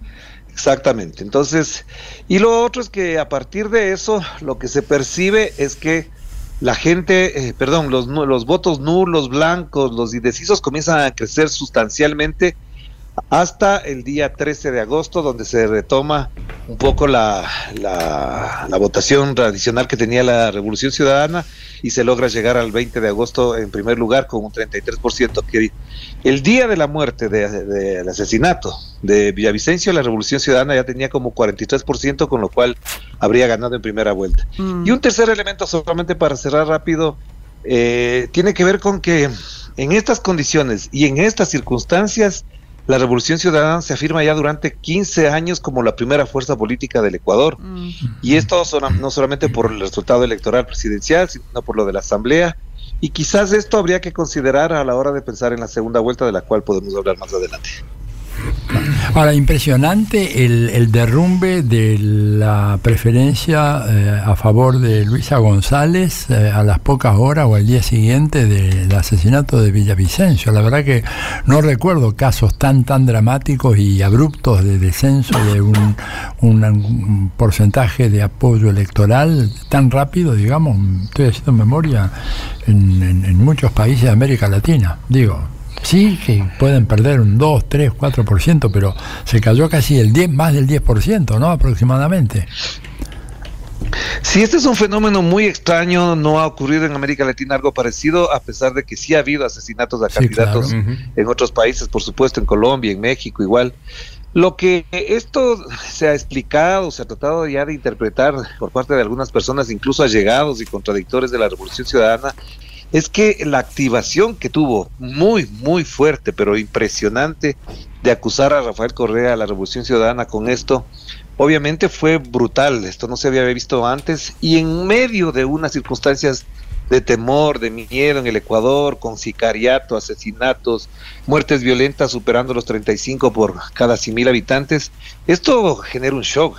Y a mí me parece que el shock fue muy fuerte, tanto adentro de la Revolución Ciudadana que prácticamente se paraliza uno o dos días, y dentro de la sociedad ecuatoriana. Y lo otro es que además, poco a poco, cuando la gente comienza a pensar, a reflexionar, hay un elemento muy significativo, es que el 16 de agosto la familia de Fernando Villavicencio pone una demanda penal contra el presidente eh, Guillermo Lazo por responsabilidad, digamos, indirecta al considerar que tuvo protección eh, policial y no se lo cuidó. O sea, hay unas condiciones, unas características de este crimen que ponen a pensar muchísimo porque Fernando Villavicencio quizás era el candidato más cuidado, más resguardado de la policía, con candidatos, entre ellos, uno de ellos ex comandante de la policía, y le asesinan a una hora donde hay un tremendo tráfico, con una concentración de gente impresionante ahí.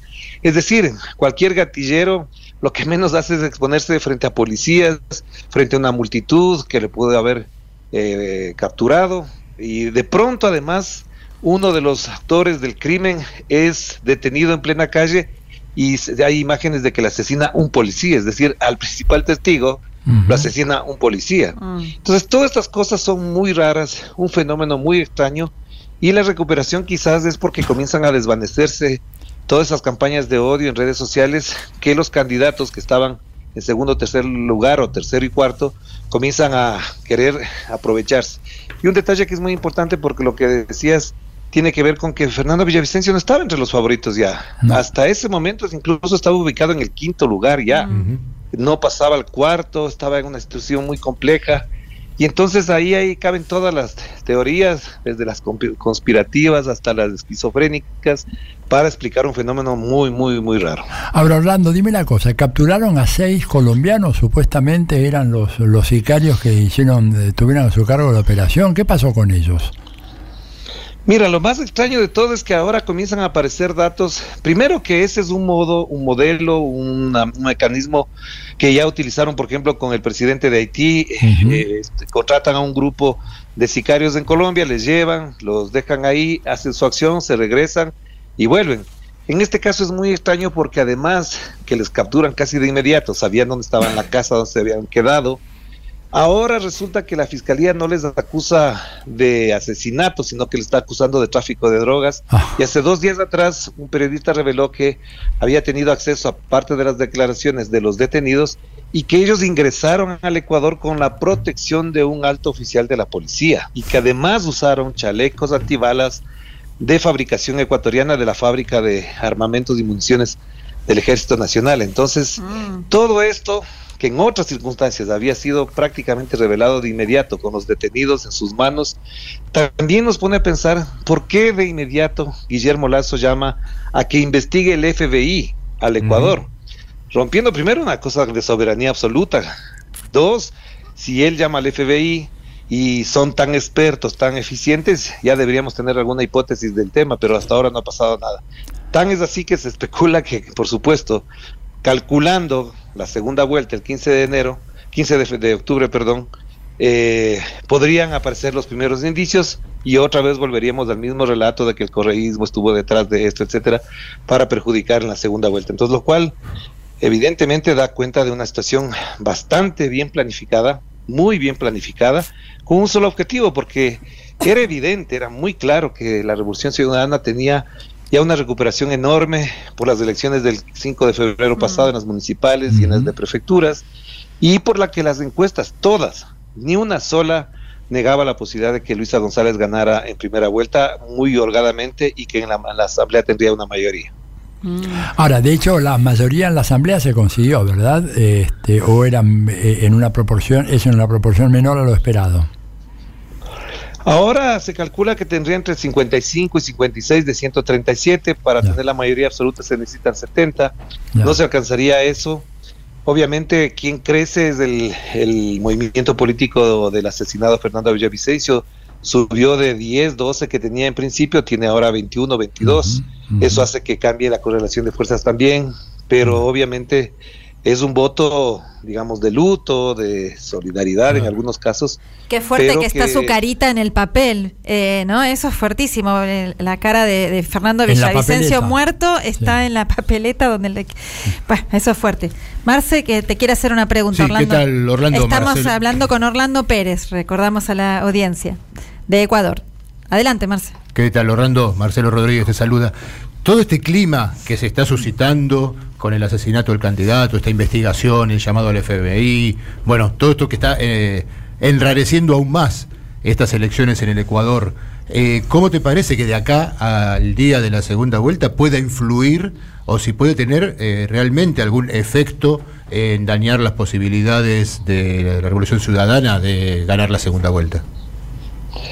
Eh, mira, Marcelo, lo que le decía a Paula como a Tilio, me faltaba solamente señalar un, ele- un elemento más que tiene que ver por qué surge Daniel Novoa Ajá. eh, como finalista, cuando estaba prácticamente en el penúltimo Claro. lugar de las encuestas.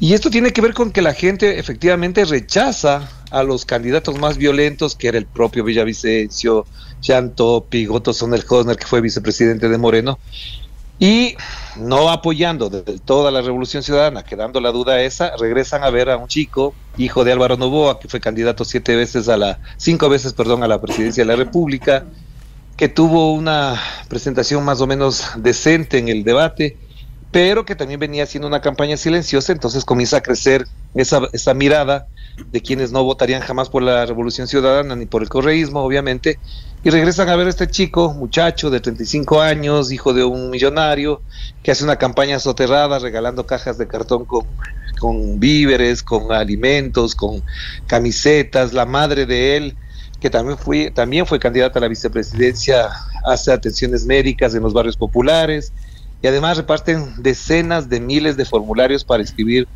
para inscribirse a la gente que no tiene empleo en las empresas del padre de Daniel Novoa. Esto es populismo de derecha clásico y obviamente lo ven crecer. Lo ven crecer y no llega, en algún momento incluso parecería que en las encuestas él estaba liderando la encuesta, pero obviamente hay una recuperación. Ahora, en perspectiva de lo que preguntas, Marcelo, yo sí creo que hay un escenario mucho más difícil para la Revolución Ciudadana, muy complejo, muy duro, pero al mismo tiempo lo que se notó esta semana, desde el domingo mismo del resultado, es que Daniel Novoa salió como un caballo desbocado a todos los medios, en todos lados a hablar, y la gente va conociendo al verdadero Daniel Novoa, sus debilidades, sus costuras, es decir, por dónde flaquea más, en dónde tiene menos peso y ha ido perdiendo, digamos, el, protagonismo absoluto que tuvo el, el, día domingo 20 y el lunes 21. Entonces me parece que a la Revolución Ciudadana le corresponde un trabajo triple, creativo, muy sostenido de territorio, de la militancia. Luisa González mismo tiene que surgir como, como la figura alternativa en un concepto que quizás nosotros conversando entre ustedes y yo lo vamos a entender, que se estableció ya en el año 2006 con Rafael Correa y Álvaro Novoa, el papá de Daniel Novoa, que es esta contradicción política, eh, estructural dentro de la política ecuatoriana, que es pueblo frente a oligarquía. Porque efectivamente Daniel Novoa es una figura eh, reconocida de la oligarquía guayaquileña. Cuando él se casó estuvieron todas las figuras de la oligarquía ecuatoriana, guayaquileña en el matrimonio. Es decir, esto que da cuenta de esta realidad. Y Luisa González, que es de origen campesino, es de la trayectoria de la Revolución Ciudadana, trabajó con Rafael Correa, evidentemente estaría instalada en el otro extremo. La pregunta claro. es cómo haces que eso capte el voto, ahora sí, como pasa en Argentina también, de clases medias, de jóvenes que están anclados a las redes sociales, a relatos incluso de orden aspiracional, gente que dice, claro, si yo quiero ser como él, yo quiero ser como la esposa del, de Daniel Novoa, que es una influencer en redes sociales. Ese tipo de, de condiciones y de realidades políticos electorales que están en, en, el, en, la agenda de ahora y que hay que tratarlas. Entonces me parece que es una situación bastante compleja, muy difícil, pero no creo que sea difícil también, o sea, imposible de superar. Dime una cosa, eh, Orlando, va a haber un debate, ¿verdad? Este, eh, antes del balotaje. Un debate ya no entre los varios candidatos, sino un frente a frente entre Daniel Novoa y Luisa González. ¿Cómo ves ese posible desenlace del debate? Bueno, ese debate es obligatorio por la por el Código sí. de la Democracia del Ecuador. Si no me equivoco, me puedo equivocar en un día o dos, creo que es del 1 o el 2 de octubre se tiene que realizar ese debate. A ese debate yo creo que estarán todas las miradas puestas porque eh, aparentemente Daniel Novoa fue muy eficiente en el debate pasado, a Luisa González prácticamente le boicotearon, no le dejaron hablar, pero también ha surgido la necesidad de que desde algunos sectores de que los dos finalistas en estos 45 días de campaña hagan dos o tres debates nacionales en, de, en, distintos espacios, porque yo creo que ahí, como se dice vulgarmente, Luisa González va a ser mucho más eficiente, mucho más capaz de mostrar su conocimiento, su preparación, su condición de, de presidenciable y Novoa me parece que tiene algunas deficiencias ahí, no niego que pueda dar un, hacer un buen papel, pero la pregunta es hasta dónde está en condiciones de un enfrentamiento de tú a tú. De hecho, ya ha habido acercamientos, en cambio, entre los vicepresidenciables, entre Andrés Arauz y Verónica es la vicepresidenciable de, eh, de Daniel Novoa, y las respuestas han sido que no, que ella no se va a presentar a ningún debate porque Andrés Arauz es un tipo muy, muy preparado, un experto en economía, en finanzas, y creo que obviamente ellos no se van a arriesgar a que mm. ese debate se dé, pero un debate sería sumamente determinante, me parece a mí, en la decisión de los elector electores, porque el debate parece que fue ya otra, otra forma de también tomar decisiones en la urna. Bien, Bien Orlando, eh, te hago últimas preguntitas, pero muy chiquititas porque se nos va el tiempo. A ver si nos puedes contestar bastante puntualito. Primero, eh, tengo entendido que ya se aprobó que se vuelva a realizar el voto del de, en el extranjero, ¿no? Porque recordamos a la audiencia que eh, estaban inscriptos, eh, inscriptas 100.000, más o menos 100.000 personas y eh, solo permitieron votar a 50.000, de las cuales muchas tuvieron problemas. Pero te pregunto eso, si, se va a volver a, convocar ese voto. Y lo mismo, eh, una duda que nos queda por acá flotando, el tema de, del movimiento indígena, por así decirlo, o la población campesina indígena, que bueno, que en, en otros escenarios tuvo bastante incidencia en la calle, en la lucha sobre todo, después tiene sus divisiones, sabemos que Jacu Pérez en la selección elecciones pasadas representó claramente otra cosa, incluso en la segunda vuelta llamó a votar a Lazo, pero ahora juega claramente de manera separada, no le fue bien. Entonces, eh, en lo que es la base, digamos, del movimiento indígena, en su sentido más amplio, o la coña incluso, si pensás que puede incidir en esta segunda ronda. Y lo último, muy puntual, si querés decirnos alguna palabra del tema del plebiscito sobre el Yasuní. Que también se hizo ver, junto con la, segunda ronda. Sobre la primera eh, pregunta, primera, como me dijiste que Mm. responda cortito, sí, se van a repetir las elecciones. Sí. Eso puede mejorar para la Revolución Ciudadana en unos dos o dos puntos más, quizás en unos tres o cuatro asambleístas, lo cual puede ser muy bueno para la Revolución Ciudadana. Ajá. Lo de la pregunta en el movimiento indígena es muy importante, Paula, Atilio y Marcelo, porque lo que sí se verificó en estas elecciones es que el, el crecimiento de la votación de la Revolución Ciudadana en las poblaciones indígenas fue muy significativo.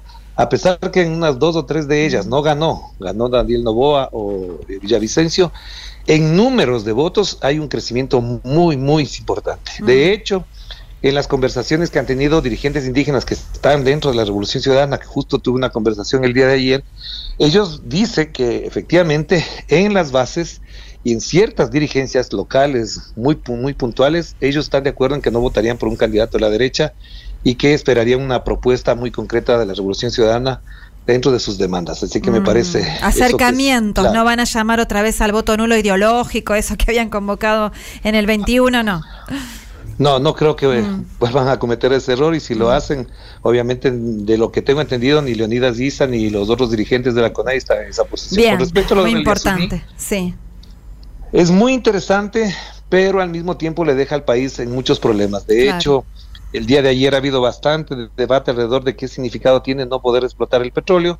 Expertos petroleros, trabajadores petroleros dicen que esto tiene dos consecuencias muy, muy complicadas. La primera, que no va a haber ingresos para el Estado. Mm. En función de lo que está pasando en el Ecuador, se requiere ese dinero y eso va a significar que el gobierno o aumente impuestos o incremente el precio de los combustibles, que eso sería un golpe terrible, incluso para el próximo gobierno, cualquiera que sea este. Y lo segundo, que esto sí, Atilio me va a comprender, Paula me va a comprender, Marcelo, sobre todo es que aquí hay una cosa muy de fondo. Todo esto se hizo incluso con dinero de algunas transnacionales, de algunas ONGs, que están jugando muy duro a la privatización de la producción y explotación petrolera del Ecuador, señalando que como era el único campo petrolero, el del Yasuní, manejado por la empresa ecuatoriana, todo queda en manos privadas y ¿quiénes ganan con eso? Evidentemente las empresas transnacionales eh, extranjeras que están en el Ecuador y con lo cual además se perjudica a la empresa petrolera ecuatoriana, la que por O sea, si de no, se, años si no se explota el Yasuni, se, se benefician las empresas privadas.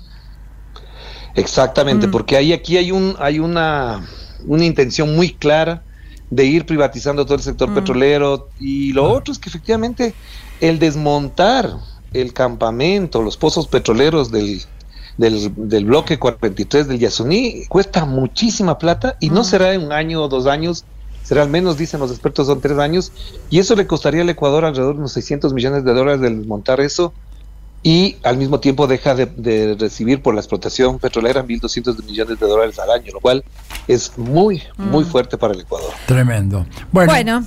se nos ha hecho muy, muy tarde ya. Gracias, Orlando. Te damos un gran abrazo. Seguiremos en contacto contigo porque te quedan unas cuantas semanas todavía hasta tener la segunda vuelta, ¿sí? Muchas gracias, Orlando. Un abrazo, Orlando, muchas gracias. Gracias a ustedes, siempre será un gusto conversar con ustedes. Un abrazo a la distancia. Gracias. Deja tu mensaje en nuestra línea de oyentes de WhatsApp. 11 3200 0530. Somos Radio. AM530. Todo el tiempo hay ideas. Hay ideas simples y no tanto. Hay ideas que nos asombran siempre y hay otras que nos cambian para siempre. Hay ideas grandes y hay grandes ideas. Hay muchas ideas. Lo importante es que funcionen. Como Banco Credicop, el banco cooperativo ideado para que nuestros sueños se hagan realidad. Hay otra idea de banco y funciona. Sumate. Banco Credicop Cooperativo. La banca solidaria. Cartera comercial y de consumo. Consulte productos y servicios en www.bancocredico.co o a través de crédito responde al 0810 888 4500. Tronador, agua mineral, botellones y dispensers para el hogar y la oficina. Hacé tu pedido al 4201-2627 o mandanos un mail a info arroba aguatronador.com.ar. Tronador, agua de mesa envasada. 12 de octubre 632 en Avellaneda. En tiempo argentino resistimos para ampliar y defender derechos.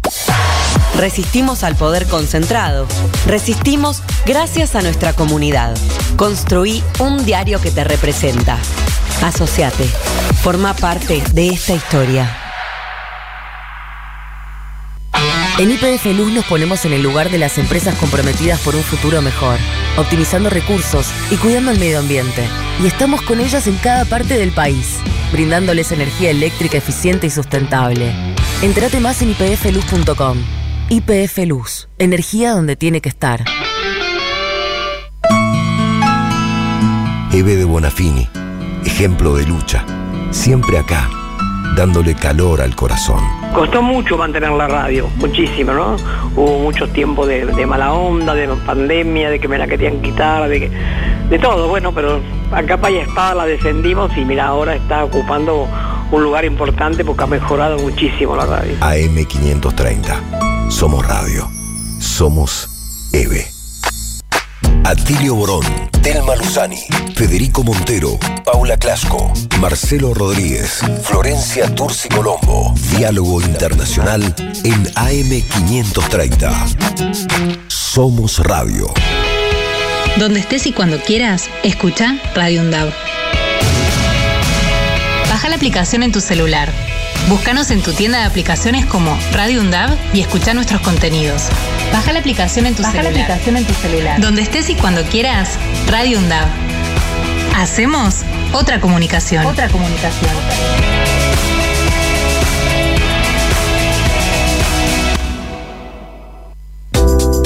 Diálogo Internacional en Venezuela, en la Radio del Sur. Los martes, 3 pm. Escuchanos en las emisoras FM de Caracas, La Guaira, Valencia, Barquisimeto, Trujillo, El Tigre, Calabozo, Rubio y Palmira. Diálogo Internacional en la Radio del Sur.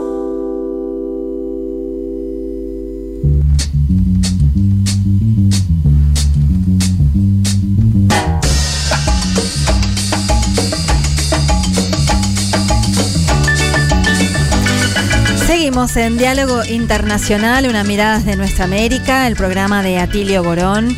Y les ha- hago una pequeña aclaración a la audiencia que recién en la entrevista con Orlando Pérez estábamos mencionando, porque junto con la primera ronda electoral en Ecuador se hizo un plebiscito para que la ciudadanía vote si estaba a favor o en contra de explotar, de, de- de hacer explotación o de ampliar, mejor dicho, la explotación petrolera en el Parque Nacional Yasuní, que es un área natural protegida. Eh, y bueno, la población votó por el rechazo a la explotación petrolera en el Yasuní, pero trae todas las problemáticas que estábamos discutiendo justamente con Orlando Pérez. Bueno, dicho esta aclaración, leemos algunos mensajes más de nuestra oyentada. Bueno, acá tenemos a Enrique del Delta del Paraná, nos dice Atilia, Paula, ya tengo el libro, bueno, porque es el compañero que decíamos al principio que eh, ganó eh, nuestro libro, el libro de Atilio eh, Borón y Klachko, que es eh, segundo turno, el ciclo, el resurgimiento del ciclo progresista en América Latina. Nos dice, mm, por supuesto que se anota también para el sorteo del libro de Telma, nos estaba escuchando, gracias por explicar algo tan fundamental como lo de los BRICS. Y no creo que el gobierno comunique mal, dice Enrique. Creo que lo hace como parte de su política para destruir al movimiento popular. Guau, bueno. Hola Diálogo Internacional, felicitaciones por el excelente programa que emiten por la Radio de las Madres y que escucho todos los sábados desde Santa Rosa de Calamuchita, provincia de Córdoba. Qué grande. Juan, muchas gracias. Y también participa del sorteo. Bueno, abrazos. Hola, eh, soy Nico de Salta. Qué federales que estamos. Qué lindo, compañeros. Me encanta leer, me gustaría tener ese libro en mi biblioteca. Muy bien. Otro mensajito, excelente programa, gracias, quiero participar del sorteo. Saludos, Mirta de Montserrat, claro que sí. Y también Fernando de Quilmes nos saluda y nos dice gloriosa entrada a los BRICS. El, excelente su trabajo en difundir, muchas gracias. Y Marisa de Boedo, que también nos escucha bastante, la leemos a Marisa de Boedo, nos dice muy buenos razonamientos, excelente programa. Todos los sábados los espero. Abrazo enorme. Bueno, gracias Marisa. A vos también. Después vamos a seguir leyendo más eh, mensajes porque ahora también vamos a entrar a tocar el otro tema que mencionamos al principio, tan importante, que tiene que ver con los resultados electorales y un cambio, un giro político muy interesante que se está dando en Guatemala.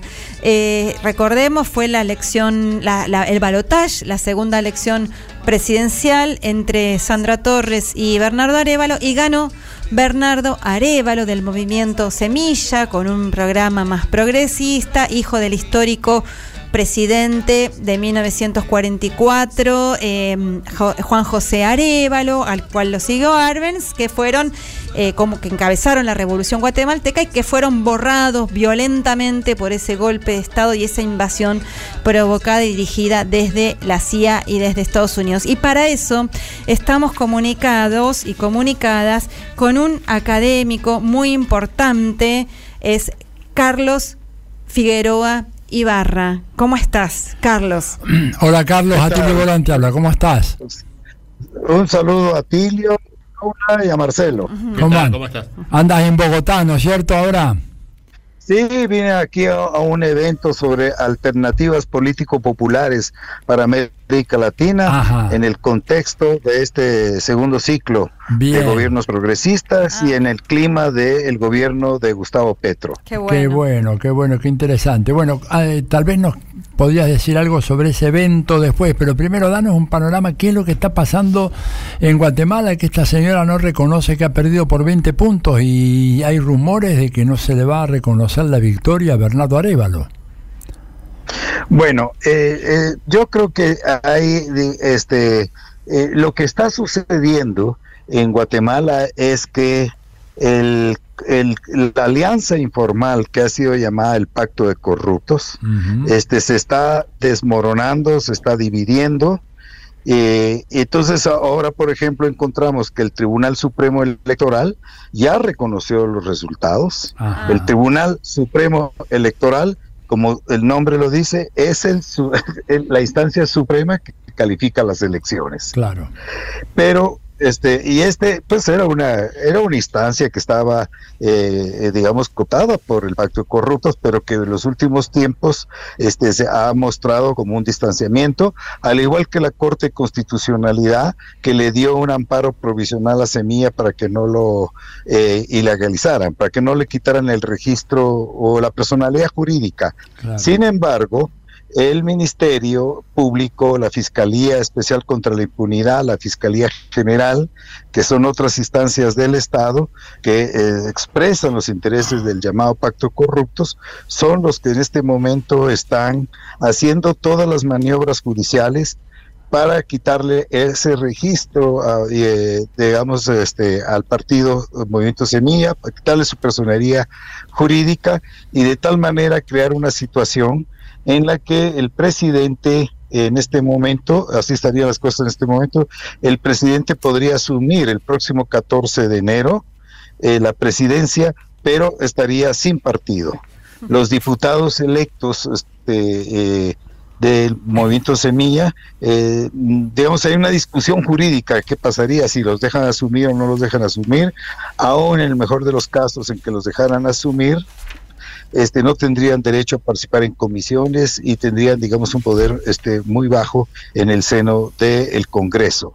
Eh, y luego, pues también hay rumores, este, o más que rumores, la Comisión Interamericana de Derechos Humanos, mm. eh, digamos, emitió medidas cautelares ah. contra, este, eh, a favor de Bernardo, de Bernardo Arevalo, este, porque eh, para evitar que se le haga daño, porque incluso se habla de un complot para asesinarlo. Mm. Esta es la circunstancia que se está viviendo.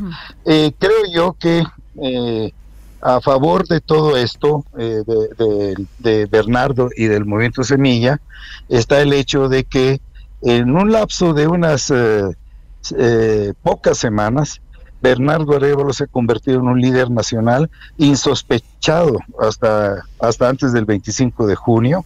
Semilla se ha convertido como el depositario de toda la efervescencia popular, ha tenido una victoria extraordinaria en las elecciones este, del 20 de agosto, donde se enfrentó la efervescencia popular que ha generado la candidatura de Bernardo contra toda una maquinaria electoral que practicó la elección de Estado, pero que fracasó una vez más.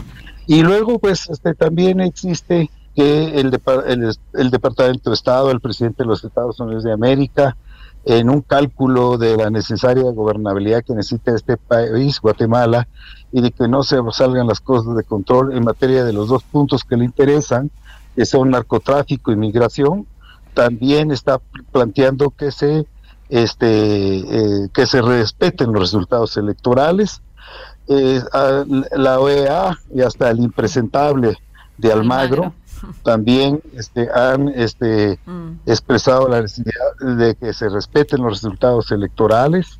Creo yo que el establishment internacional está apoyando a Bernardo Arevalo, ¿no? Entonces no la tiene fácil el pacto de corruptos, pero como toda bestia herida puede dar coletazos y esos coletazos pueden ser letales. Se habla incluso de eh, eh, digamos, eh, crear toda una situación para fincarle cargos al presidente electo. Háganme ustedes el favor. ¿Y qué significa que el establishment internacional esté apoyando a Bernardo Arevalo, Carlos? Bueno, significa que estos son cálculos que yo lo interpreto que son cálculos que están haciendo en función de lo que está sucediendo en el resto de Centroamérica. Ah, Recuerden ustedes que en Honduras está Xiomara Castro con un gobierno progresista, en El Salvador está un hombre como Bukele que es este muy difícil de, encuadrar, mm. pero que en todo caso ha, ha, mostrado desplantes en contra de Estados Unidos mm. y en Nicaragua pues, está también el gobierno de eh, Daniel Ortega Saavedra. Mm. Entonces, hay un discurso, eso lo puedo percibir, un discurso en contra de los autoritarismos que se pueden estar dando en la, en la región, y entonces Bernardo, eh, que a nivel interno, y él en particular y su partido, que sería una opción progresista, progresista moderada, este, en este caso representan, digamos, como una alternativa democrática a los autoritarismos populistas que se están dando en otras partes de América Latina.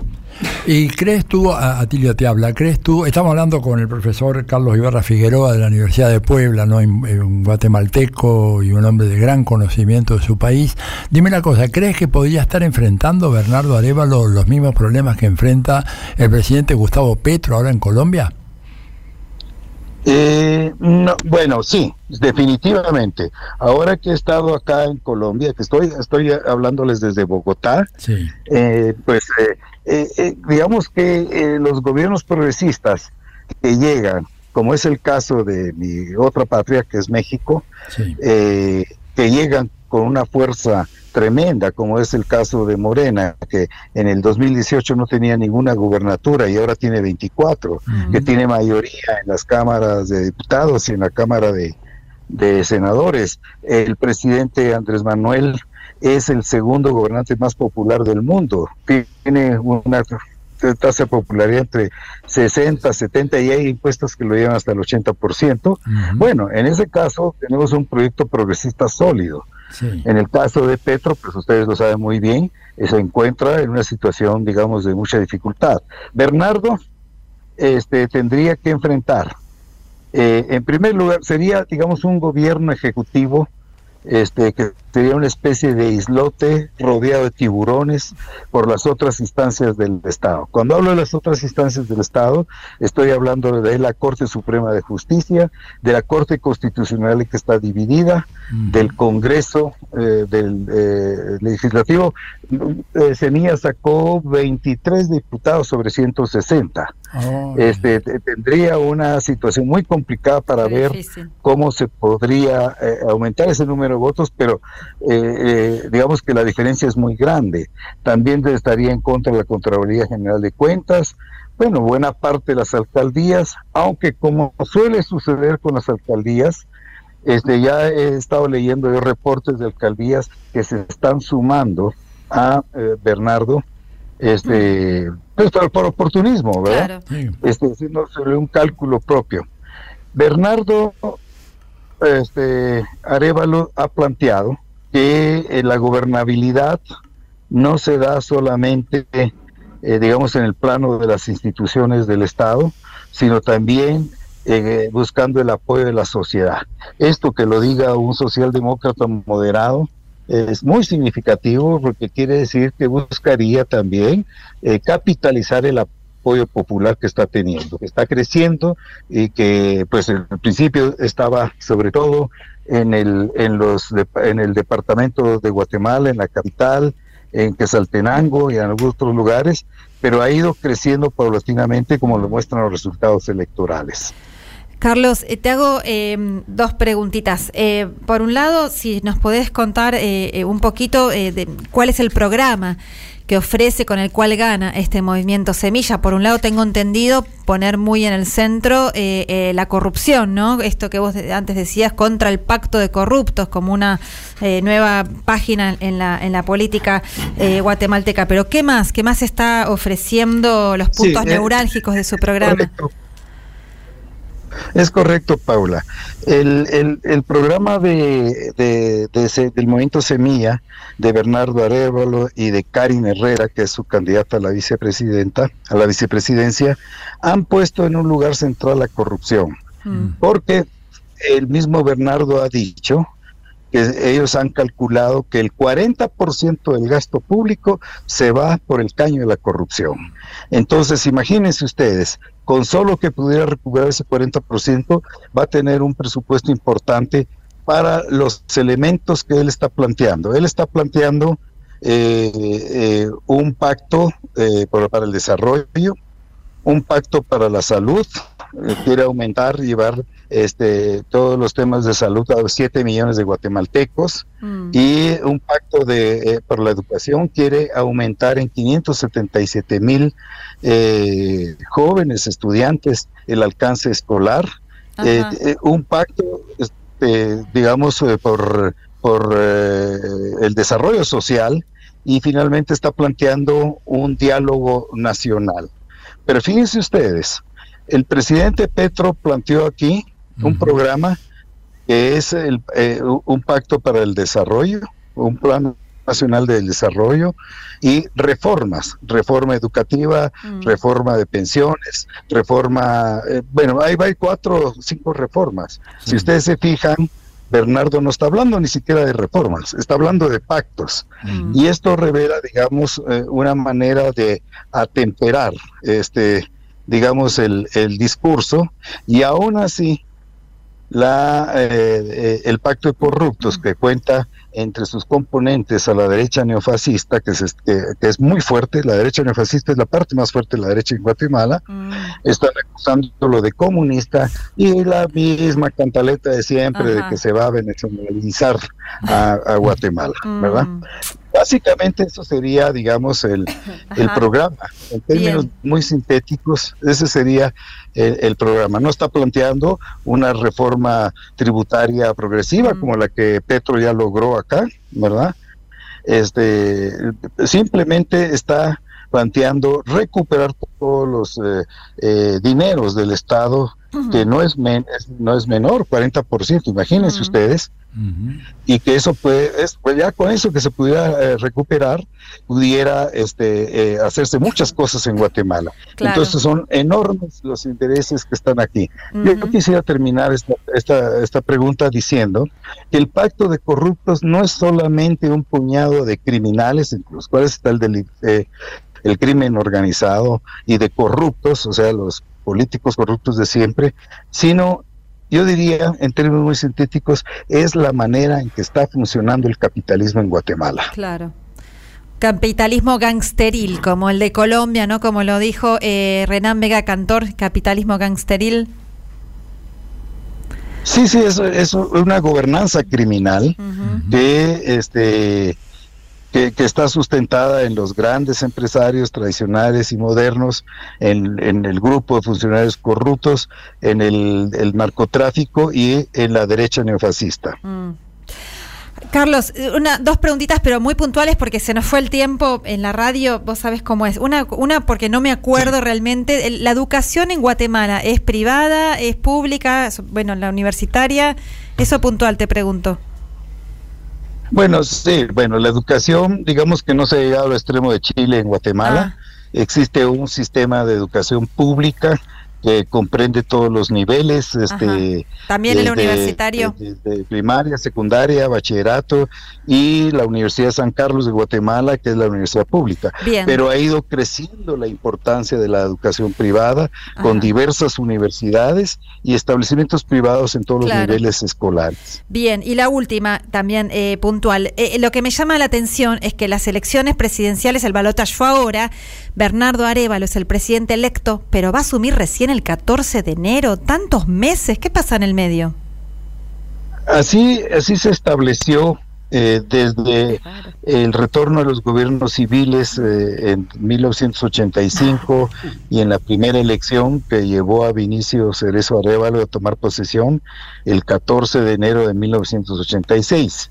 Supuestamente esto se hace crear, digamos, un lapso de tiempo amplio para hacer el proceso de mando, de entrega-recepción y todos los pactos políticos que le den, digamos, este, gobernabilidad al Estado. Ahora, en este caso, digamos que estos, eh, estos que son prácticamente casi cinco meses, se convierten en una verdadera cuesta. Se van a robar hasta el papel higiénico.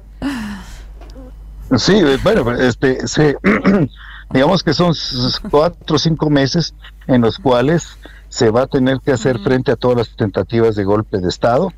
Y cuando hablo de golpe de Estado, obviamente no estoy hablando ya de golpe militar, sino de los nuevos golpes que se están observando en América Latina, en el que se hace uso eh, de la ley, digamos, de la supuesta ley, el lawfare, para poder, eh, eh, digamos, generar una situación de ruptura de la institucionalidad.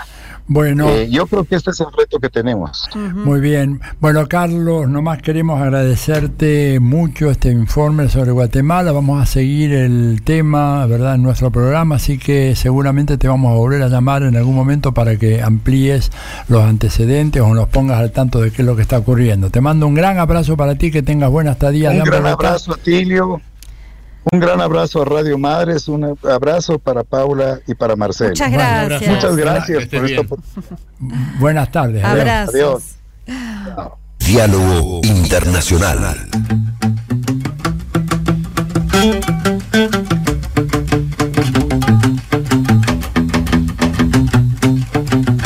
Creo en lo imposible. Que la locura más cuerda es buscar cómo ser libre. Creo en lo imposible bueno, estamos al aire, pero despidiéndonos ya. Faltan cinco minutos para despedirnos y vamos a entonces recordar que ahora vamos a leer algunos mensajitos más, pero eh, también estamos por sortear el excelente libro de Telma Luzzani, Crónicas del fin de una era, la caída de la Unión Soviética y sus consecuencias en el mundo de hoy. Algunos mensajitos más que nos han llegado. Buenas tardes, Diálogo Internacional. Un gusto escucharles desde Mármol. Soy Griselda. Creo que fue una gran jugada de Alberto Fernández o Sergio Massa no hablar hasta terminar con el arreglo de Estados Unidos. Una gran noticia para nuestra economía y la de otros países. Primera vez que los escucho. Excelente entrevista con Sebastián. Ojalá se pueda continuar. Bueno, muchas gracias, Griselda de Mármol. Hola, bueno, además de pedir el libro, dice, los últimos cientos de años Europa se valió de generar divisiones y guerras entre los pueblos africanos para controlar y expoliar esa región. Gracias por dedicar un tiempo a África. Es una región que para los medios locales parece que no existiera. Así es. Y nos manda saludos eh, desde Villa Laguna Brava, Patricio. Hola a todos, muy buen programa y qué grande Sebastián Salgado. Bien ahí que le convocaron para hablar de geopolítica. Le felicito, nos dice Claudia de Parque Chas. Hola equipo de Diálogo Internacional sobre el tema de los BRICS Plus. Eh, todo pende de un hilo, porque si la gente de, entre comillas, a pie vota Mila y Bullrich, se corta el hilo y la Argentina pasa a ser una colonia más de Estados Unidos. Por eso pido que los periodistas que defienden Por eso, bueno, que defienden todo lo bueno. Salgan de sus estudios de grabación, hablen en bares y plazas. Bueno, todos tenemos que hablar. Martín Souto de Buenos Aires también, ¿eh? Todos, sí, por supuesto. Escribo, nos dice Mariano Verena por el libro. Sí, claro que sí, te anotamos. Y estaría bueno, dice Fernando de Quilmes, estaría bueno, compas, señalar la influencia narco en Ecuador y su relación con la dolarización. Sí, Fernando, lo hemos hablado en otros programas. Eh, es eh, realmente el deterioro, el avance del narcotráfico eh, que, que, que hubo en pocos años desde que asumió Lenin Moreno en 2017 es tremendo y lo hemos ha- hablado y lo vamos a seguir hablando sin duda porque bueno, no se va a ir de un día para el otro ese, ese avance na- del, narcotráfico y de las bandas criminales en Ecuador y bueno, y la camisa, el, cepo, el verdadero cepo que tienen puesto a su soberanía al haber dolarizado, el tener el dólar como moneda, eh, bueno, no sé si decir nacional, de circulación local en Ecuador. Bueno, y ahora, chan, chan, Juanpi, ¿tenemos resultados de la ganadora o el ganador de nuestro libro? Perdón, del libro de Telma, de Telma Luzzani, el libro que tenemos para sortear, que es el Crónicas del fin de una era, la caída de la Unión Soviética y sus consecuencias en el mundo de hoy. Y la ganadora es, chan, chan, chan, Claudia de Parque Chas. Muy bien, Claudia, eh, felicitaciones que ganaste este excelente libro de Telma que va con una hermosa dedicatoria de Telma y Juanpi, nuestro productor, se va a estar comunicando con vos para arreglar para que lo vengas a buscar. Bueno, queridos, queridas, es, eh, no, queridas no, estoy yo, Telmi no está, está enfermita, te mandamos muchos besos, Telmi, mejorate, también un beso a Fede, y bueno, nos estamos despidiendo, Marce, Atilio, Nada, eh, nada, vamos a ver cómo sigue esta próxima semana, que pletórica de Que noticias. seguro estamos- habrá muchos temas para el sábado que viene, como siempre. Absolutamente, y estamos esperando los anuncios del gobierno que iban a ser el jueves, se pasaron se al viernes. prorrogando sábado, día a día. Claro, y cuanto más se prorroga, este, más difícil va a ser avanzar por la cuesta arriba de, la de eh, las elecciones generales ahora en pocas semanas más. Está complicado, pero seguimos en, pie de lucha. Y bueno, nos despedimos hasta el próximo sábado. Como decimos siempre, quédense escuchando el excelentísimo programa que viene ahora. El tango será popular o no será nada para disfrutar del sábado de la noche. Y nosotras y nosotros nos despedimos con un hasta la victoria siempre. Ser consecuente de cuerpo y de mente para alzar el vuelo por senderos nuevos. Porque tu luz cotidiana enciende la sonrisa que sale por la mañana. Creo en ti, porque veo tu fuerza inexplicable, esa justa dignidad. Creo en ti, yo reafirmo que tu rabia proviene del dolor y tu lucha florece del amor. Porque en ti me veo yo. Creo en ti, creo en ti, con problemas. AM530. Somos Radio.